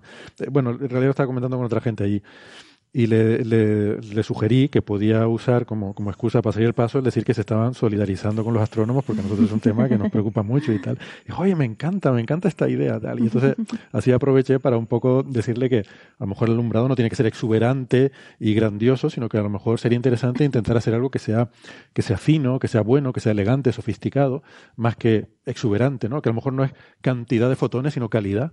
¿eh? O sea, hacer a lo mejor podemos vender el concepto de fotones de calidad. Eh, sí, algo discreto, eh, algo discreto que, quede bien y que no emita hacia arriba tanto como... Mm. Mm. Sí, buscar más las cosas bonitas, las cosas, no sé, algo más artístico, más elegante, más que, luz por todos lados, ¿no? Sí, lo malo es que en estas fechas ahora hay una competición entre ciudades para ver quién hace la cosa más hortera de, de, toda España, ¿no? Por ejemplo, en Torrejón de Ardoz tenemos la ciudad de la Navidad, que es una cosa muy, muy salvaje. Eh, pero compite con Alcalá de Henares, que también está haciendo su propia ciudad de la Navidad. Eh, luego está el de Vigo, que ha hecho una cosa ahí un poco curiosa. Entonces es a ver quién es más hortera. O sea, esto ya es versión Marbella, pero navideña. y me temo que por ahí no hay límite, ¿eh? Cuando entras en esa, en esa espiral, esa escalada. Y luego hablamos de que hay que ser ecologista y así, y sin embargo hacemos este gasto Yo lo que me quejo es que mucha hora del planeta, mucha guarrería, pero todo lo que se está consumiendo ahí fuera es espectacular.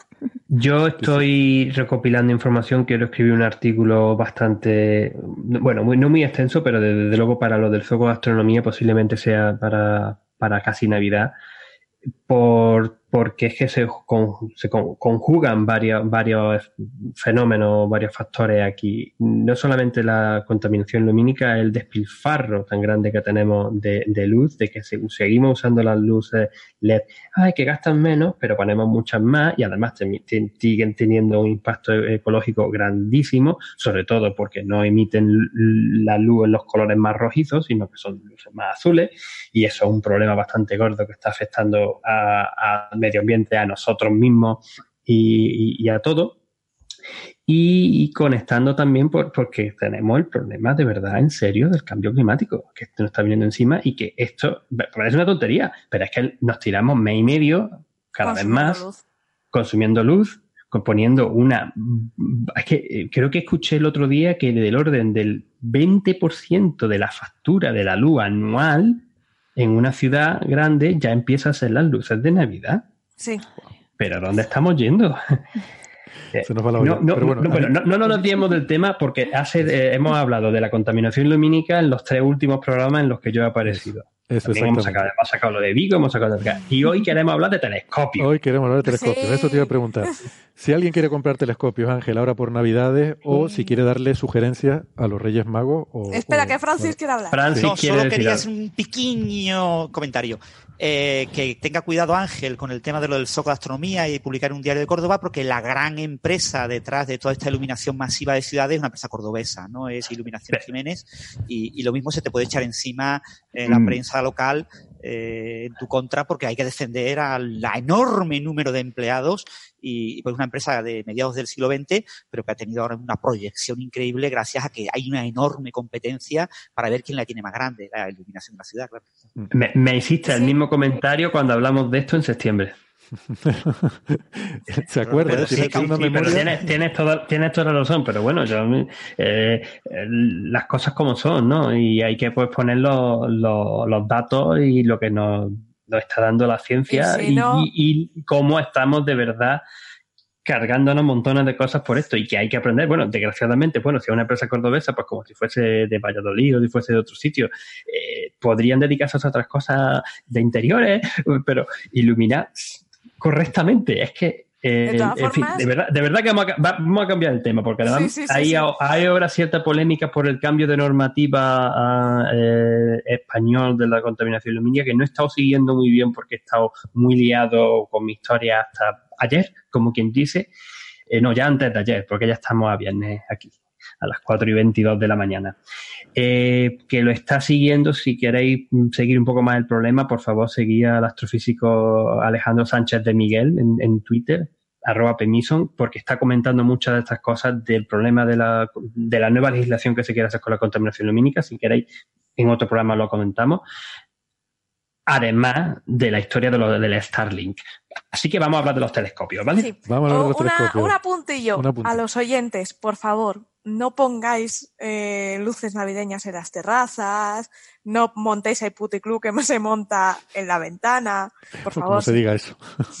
en serio, que es que el otro día hay un, en mi bloque hay uno que lo ha puesto en color rojo, digo, pon club, por favor. es que en serio, yo ya no sabía si estaba entrando al, portal o si me iban a poner un cubata, ¿sabes? Iba a aparecer gente en pelotas. Yo... Así que un poquito de por favor. Un poquito de por favor. Y, otro pequeño inciso antes de ir a los telescopios, y ya de verdad termino, porque llevo dos programas olvidándome que quiero mencionar al presentar a Sara, que también tiene su blog, que he mencionado el blog de, de Ángel, he mencionado el blog de Francis, y se me, se me ha olvidado mencionar el maravilloso blog de Sara, que además es muy original, es muy diferente a los otros blogs que hace esta gente por aquí, que es un blog sobre, eh, sobre viajes, pero relacionados con ciencia. O sea, turismo científico. Turismo científico, qué cosas se pueden visitar cuando uno va por ahí de turismo, así que se lo recomiendo. Y, y por favor, Sara, recuerda cuando te presente porque es que se me olvida. Te tengo ahí con la etiqueta de la informática, pues... Y pues ya sabes, viajandoconciencia.blog. Muy bien. Pues en mi casa, por ejemplo, no ponemos luces, ponemos eh, coronas y mi mujer le encanta hacerlas ella personalmente, entonces se dedica bastantes fines de semana a preparar unas coronas que ponemos en la puerta y ponemos como adorno y son siempre sin luces, siempre sin electricidad. Bueno, telescopios que podamos comprar o que podamos pedir a los reyes o a Papá Noel, a los que, a los que les visite Papá Noel. Eh, ¿Qué nos recomiendas, Ángel? Ay, ¿cuánto tiempo tenemos para hablar de esto? Bueno, tenemos que ir terminando porque yo ahora, ahora les cuento. Venga, eh, y vamos a intentar ser rápido. El, eh, en esta época, la verdad, suele ser en la que más comentarios, más preguntas recibimos sobre, bueno, que me gustaría iniciarme la astronomía o mi niño o mi hija se quiere iniciar la astronomía, ¿qué, de qué telescopio compro? Sin ir más lejos, esta mañana o ayer por la mañana, según Cosmos se mire, estuve en una tienda de telescopios una de las más famosas que hay aquí en Sydney, recomendando precisamente a un estudiante qué tipo de telescopio comprar. Es verdad, eh, es una ciencia muy bonita que está al alcance de todos y, hay una enorme variedad de ofertas, de, tipo de telescopios ahí fuera. Pero yo creo que lo primero que tengo que decir en este, en este sentido es que hay que tener cuidado que hay que tener cuidado porque hay muchísimos telescopios que se venden, sobre todo en tiendas que no son especializadas, que en verdad lo que yo, yo a ese tipo de telescopios los llamo destroza aficiones. Pues, así de claro, destroza aficiones. es así. porque es que lo que uno va con toda su buena emoción, ah, me ha costado un telescopio, qué chulo, tal, y luego mira y, pero no veo nada si es que esto es muy difícil, miras por aquí, ¿cómo se enfoca la luna si no consigo ni apuntar la luna? Y ve la luna y dice, sí, es verdad, veo la luna, hay un cráter, pero no veo nada. Intento encontrar Júpiter, uno de los objetos más brillantes del cielo, y no soy capaz porque es que no ni siquiera sé cómo va a, apuntar esto. Eso es. A mí me costó cuatro horas apuntar a Saturno y apunté de coña. Después de cuatro horas miré y dije, ahí va, creo que eso es Saturno. Pero de coña. O sea, horrible, desesperante. No compréis un telescopio de ese tipo, por favor. Mm, no, si, si de verdad tenéis interés en comprar un telescopio, yo recomiendo que contactéis con la agrupación astronómica local de vuestra ciudad, de vuestro pueblo, y que ellos os asesoren. O si tenéis la suerte de tener una tienda de telescopios, sabéis que existe en vuestra ciudad una tienda de telescopio, de telescopio, no de fotografía que donde venden telescopios. Aunque bueno, los de fotografía donde venden telescopios, algunos, algunas sí suelen saber un poco. Algunas. Pues entonces que también vayáis allí para que os asesoren un poco. Lo más importante de todo esto es lo que es un telescopio. Un telescopio es un dispositivo que intenta, que recoge la luz del universo, la luz del cielo. Lo fundamental del telescopio no son los aumentos, que es otra de las cosas que ponen ahí. Ah, el telescopio este pequeñito, 300 aumentos. 300, ¿Cómo va a llegar a 300 aumentos con este telescopio? Es que no tiene sentido ninguno. No, no, no, los aumentos no son lo importante en un telescopio, y menos en un telescopio de aficionado. Lo más importante es cómo de gordo sea, cuánta cantidad sea, que sea capaz de recoger. Obviamente, si es más grande, es más caro. Pero claro, si de verdad queremos conseguir ver cosas, pues tienen que ser un poquito más, decentes, más, que sean capaces de conseguir mayor cantidad de luz. Eso es un, apartado. ¿Cómo conseguimos lo de los aumentos? ¿Cómo conseguimos mirar y, ver eh, a través del telescopio? Porque no solamente el telescopio lo importante, también están unos pequeños accesorios que se llaman oculares, que es con lo que se mira, lo que tú pones el ojo donde, y donde consigues tú mirar. Y ese es el otro gran problema de los típicos telescopios que venden en las grandes almacenes y tal y cual, en muchos sitios, de hecho. De hecho, casi todos los telescopios normalmente tienen este problema, ¿eh? incluso los buenos, buenos, tienen este problema. Los oculares que te dan son de mucho aumento. Entonces, tienes un campo de visión muy pequeño. Si, el telescopio, de hecho, no, es muy, no, tiene muy buena fábrica o no tiene muy buena calidad y estás metiéndole mucho aumento, incluso más aumentos de los que deberías meterle, pues claro, no ves nada. mi, consejo ahí no solamente es que miréis el, como el telescopio, sino que estáis seguros de que el accesorio con el que mira, el ocular, es bueno. Es bueno en el sentido de que no tiene mucho aumento. Hace una diferencia enorme. Y yo siempre recomiendo, si tienes posibilidad de que te compre un telescopio, cuando te compre un telescopio y te viene normalmente con dos, con estos dos accesorios, dos, oculares, suelen ser, por ejemplo, de 15 y de 9 milímetros, el, numerito de la, distancia focal, a, a, menor número de distancia focal, más aumentos tiene, y eso depende de las características del telescopio. No me voy a enrollar con esto ahora. Pero un telescopio que tú pones el ocular de 15 o de 9, particularmente de 9 milímetros, estás dándole ya bastante aumento. Por lo que tienes que tener el, telescopio muy bien orientado, tienes que saber dónde está apuntando y además tienes que estar incluso ya siguiendo el cielo. Entonces, aparte del telescopio, invierte en un ocular de 25, 32 o 40 milímetros, que te va a salvar la vida de verdad, por favor, hacedme caso. Si alguien va a comprar un telescopio y dice, tengo un presupuesto de 200 o 300 euros, el, guárdate 20, el 20%, 25% para comprarte un ocular de bajo aumento.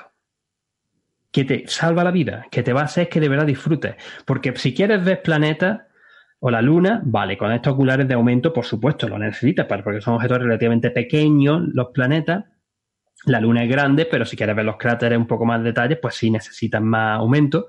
Pero si lo que quieres ver son nebulosas, cúmulos de estrellas, galaxias, que por supuesto tenemos que irnos fuera de la luz de la ciudad, pero puedes verlo, necesitas sí o sí un ocular de bajo aumento que en verdad te está dando unas veces solamente 25, 40 aumentos, ya está, ya está, no más.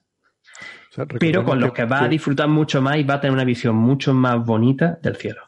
Recordemos que la galaxia, la gran galaxia de Andrómeda, eh, se, se, vería con un tamaño eh, a simple vista, si, la, si la pudiéramos ver, eh, lo que pasa es que es muy débil, ¿no?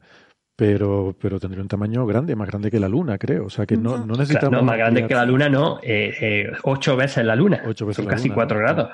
eso de hecho, no, tienes es con prismático. La galaxia Andrómeda es un objeto que es para verla con prismático.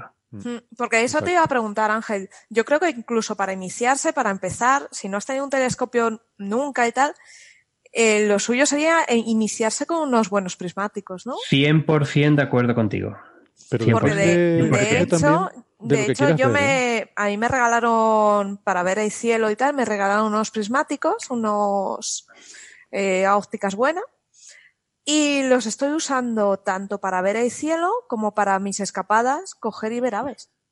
Para mí fueron fundamentales los, prácticos. los prismáticos. De hecho, cuando yo no tuve telescopio hasta los 13 años o así, pero y durante de los tres anteriores estuve con prismáticos que me pateé todo el cielo del hemisferio norte dibujando en una libretita las constelaciones y los objetos que encontraba por ahí, que muchos objetos famosos difusos también se pueden ver con prismáticos, la galaxia Andrómeda, el cúmulo globular M13 en Hércules, eh, otros cúmulos globulares, las nebulosas del Águila, de, la, Laguna, de la Trífida y los, las partes del centro de la, Vía Láctea. Incluso si tiene un trípode, yo he llegado a ver con unos prismáticos 7x50 de los estándares, la nebulosa del anillo como un puntito súper pequeñito, oh. pero sabía que era la nebulosa planetaria del anillo porque era donde tenía que estar. Y si lo que está interesado en, en, estos campos extensos, donde de nebulosa y reconocer algunos objetos más débiles, campos de estrellas, unos prismáticos muy buenos, son muy buenos. Si quieres ver planetas, no. No, si claro, tú ves planetas, no. Entonces, claro, esto es otra de las cosas importantes para comprarte un telescopio. Que hay tanta variedad que, que, que ¿Qué, tipo de telescopio me compro? Me compro un, un tipo Dobsoniano, un reflector, me compro un refractor, me compro uno mezcla, un catadióptico, ¿de qué tipo? Me lo compro con, con una montura normal, una montura alta arriba y abajo, me lo compro con montura ecuatorial, me lo compro motorizado y ahí es donde hay una variedad súper grande de, de, de opciones. Y es que también dependerá de exactamente qué es lo que quieres hacer. Porque si lo que quieres mirar directamente, si lo que tú quieres es disfrutar y mirar, yo soy de los que recomiendan un telescopio de tipo Dobsoniano. Sencillísimo de manejar, tú apuntas y mira dónde está. Son grandes, abultan un poco. Eh, ahí típicamente por 300, tenía una tabla por aquí con precios, pero del orden de 300 euros consigue algo bastante, incluso menos, 250 uh, 250, 260 estoy viendo aquí, en consigue una buena calidad, un buen telescopio y con una ocular de bajo aumento es una verdadera delicia bajo un cielo oscuro. Otra cosa, Ángel, que quizás es importante también es la montura, ¿no? Porque eso que decía Sara, de que uno se tira eh, un montón de tiempo y puede ser frustrante intentando encontrar un objeto, y ahora hay estas monturas ya automáticas que las conectas al portátil y le dices, eh, yo qué sé, M13, y aquello te apunta al telescopio directamente, ¿no? Al, portátil, no, al móvil. Controla el telescopio con el móvil. Bueno, yo el mío, a ver si un día os lo enseño. Un, un, día de estos que grabemos de madrugada a estas horas mías y que yo esté y que esté el tiempo bien, de hecho, quiero hacerlo. Quiero poner mi telescopio aquí en el jardín y, mientras estamos grabando, yo voy a estar observando algo y os voy a contar lo que estaba haciendo como astrónomo aficionado. Ya que no, ya lo mismo que he hecho como astrónomo profesional, lo voy a hacer como astrónomo eh, aficionado un, día de esto. Espero cuando el tiempo me acompañe, porque ahora llevamos, afortunadamente, llevamos un par de semanas, bueno, una semana, una semanilla con tormenta, lluvia por aquí por sí. Mm. Eh, pero sí, por supuesto. Yo como he dicho antes, el que recomiendo es el Dobsoniano para empezar, porque es muy fácil. Este tipo de montura es una montura que se llama altacimutar, que es arriba, abajo, derecha, izquierda. Tú apuntas y ya está. Apuntas a donde tú quieras y, ahí tienes tu pequeño buscador, que es un pequeño telescopio con un campo muy grande. Es como si fuese un trozo de los prismáticos, básicamente. O sea, tienes una visión muy grande del cielo. 7, 8 grados algunas veces. Entonces es fácil relativamente encontrar un objeto brillante lo pones en el centro con una crucecita y ya lo mira a través de tu telescopio. Y es relativamente fácil. No tienen seguimiento del cielo, pero vas tú moviéndolo poquito a poco, pues sobre todo si tienes poco aumento, pues no, pasa nada, lo vas moviendo un poquito y ya está. Pero luego están los, los, que están ahora motorizados, que los controlas tanto con su propia regreta, su propio ordenador, o incluso ya por un wifi, como digo, como he dicho antes, lo puedes controlar con, con el móvil, lo puedes controlar con una tableta, lo puedes controlar directamente con el ordenador. Lo que pasa es que el problema de eso es que son bastante más caros, que ya nos estamos moviendo en el orden de 1.800, 1.000 euros un tipo de este sistema, que para iniciarse a la astronomía, claro, que yo prefiero, no te gusta y, claro. yo prefiero, digo, vale, si yo, yo iría por el todoterreno dosoniano no puedes conseguir una visión muy grande de los planetas, porque este tipo de, telescopios no consiguen mucho aumento directamente por el tipo de, óptica que tienen, ¿no? Porque normalmente tienen lo que decimos una relación focal relativamente baja. La relación focal es la relación entre el diámetro y el tamaño del telescopio.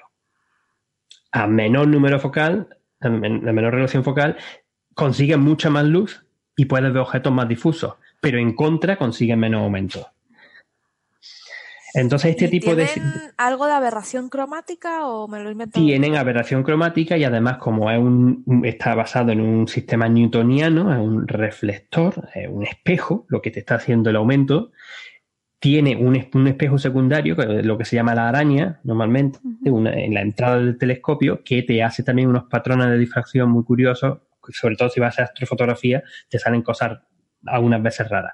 además de la aberración, cromática, aberración cromática, a veces en el espejo no tanto, son algunos refractores malos, pero tienen una cierta de aberraciones eh, directamente de coma, por ejemplo, ¿no? Que, que no consigue, si no está perfectamente alineado, lo que digo, el espejo secundario de la araña con el espejo primario, pues las estrellas no salen puntuales, sino que salen un poco distorsionadas en un sentido o en otro.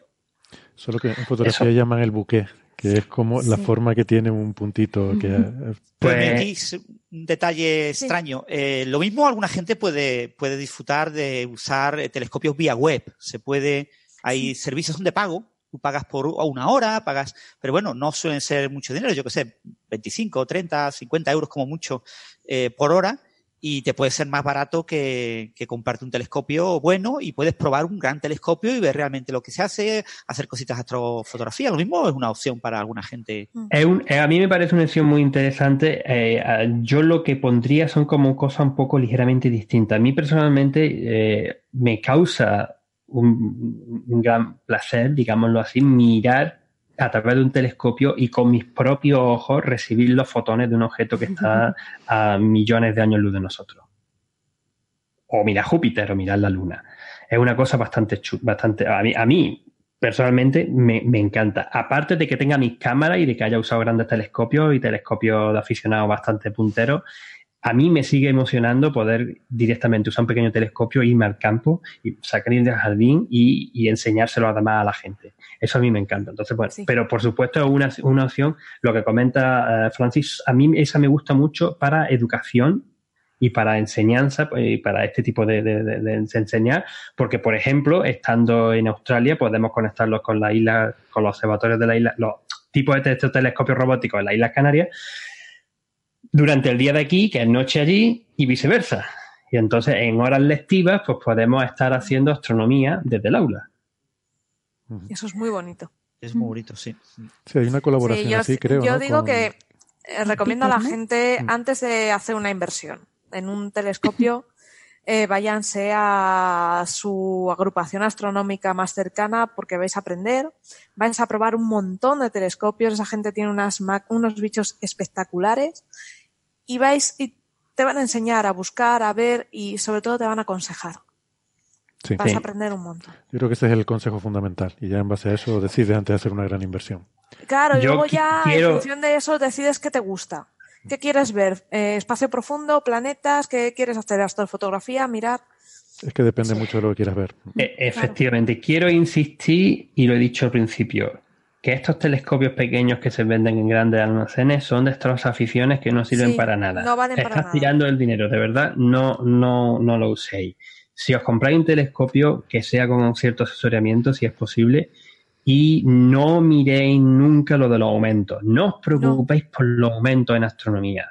Y hay un accesorio más que no he comentado antes, que es una lente Barlow, que lo que te hace es que te dobla el aumento del, del, ocular que estás usando, que es con lo que estos fabricantes te engañan y te dicen, este pequeño telescopio llega a los 300 aumentos, 300 aumentos porque está usando una lente Barlow por 3 en un ocular que te está dando 100 aumentos y no estás viendo Nada. Esa lente Barlow directamente la hace así. Y yo la he hecho, ¿eh? Yo he hecho una lente, la lente Barlow directamente, la he tirado directamente a la basura.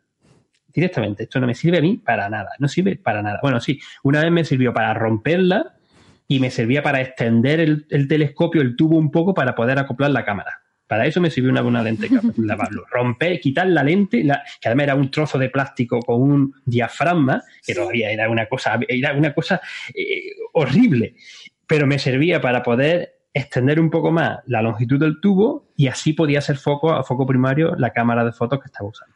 Pero es que no te encuentras no solo en telescopios, sino en microscopios también. Tú te compras un microscopio y te viene con el Barlow. Que no digo que, estamos a lo mejor extendiendo eh, mucho la longitud del programa. Sí, esta gente se, querrá ir a dormir.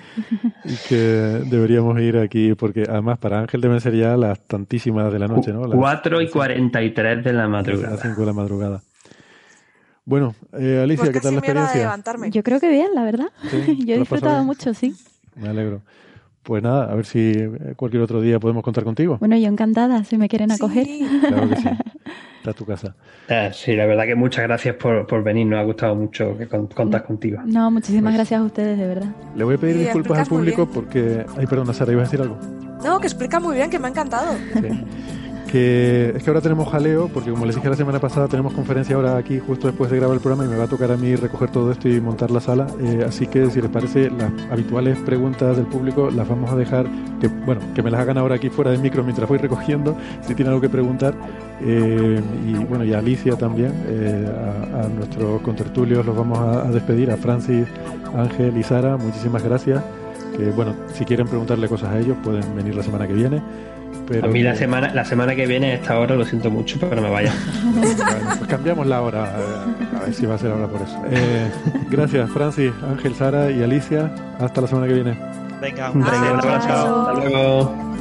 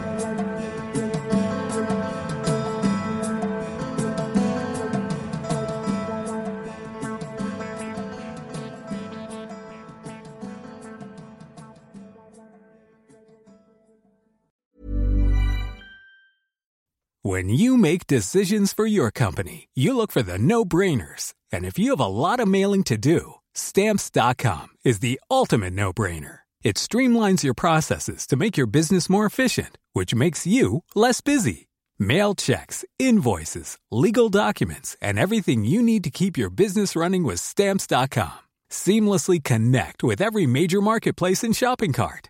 Schedule package pickups and see your cheapest and fastest shipping options from different carriers with rates up to 89% off USPS and UPS rates. And with the stamps.com mobile app, you can take care of mailing and shipping wherever you are. Make the same no-brainer decision as over 1 million other businesses with stamps.com. Sign up with code program for a 4-week trial plus free postage and a free digital scale. No long-term commitments or contracts. That's stamps.com. Code program.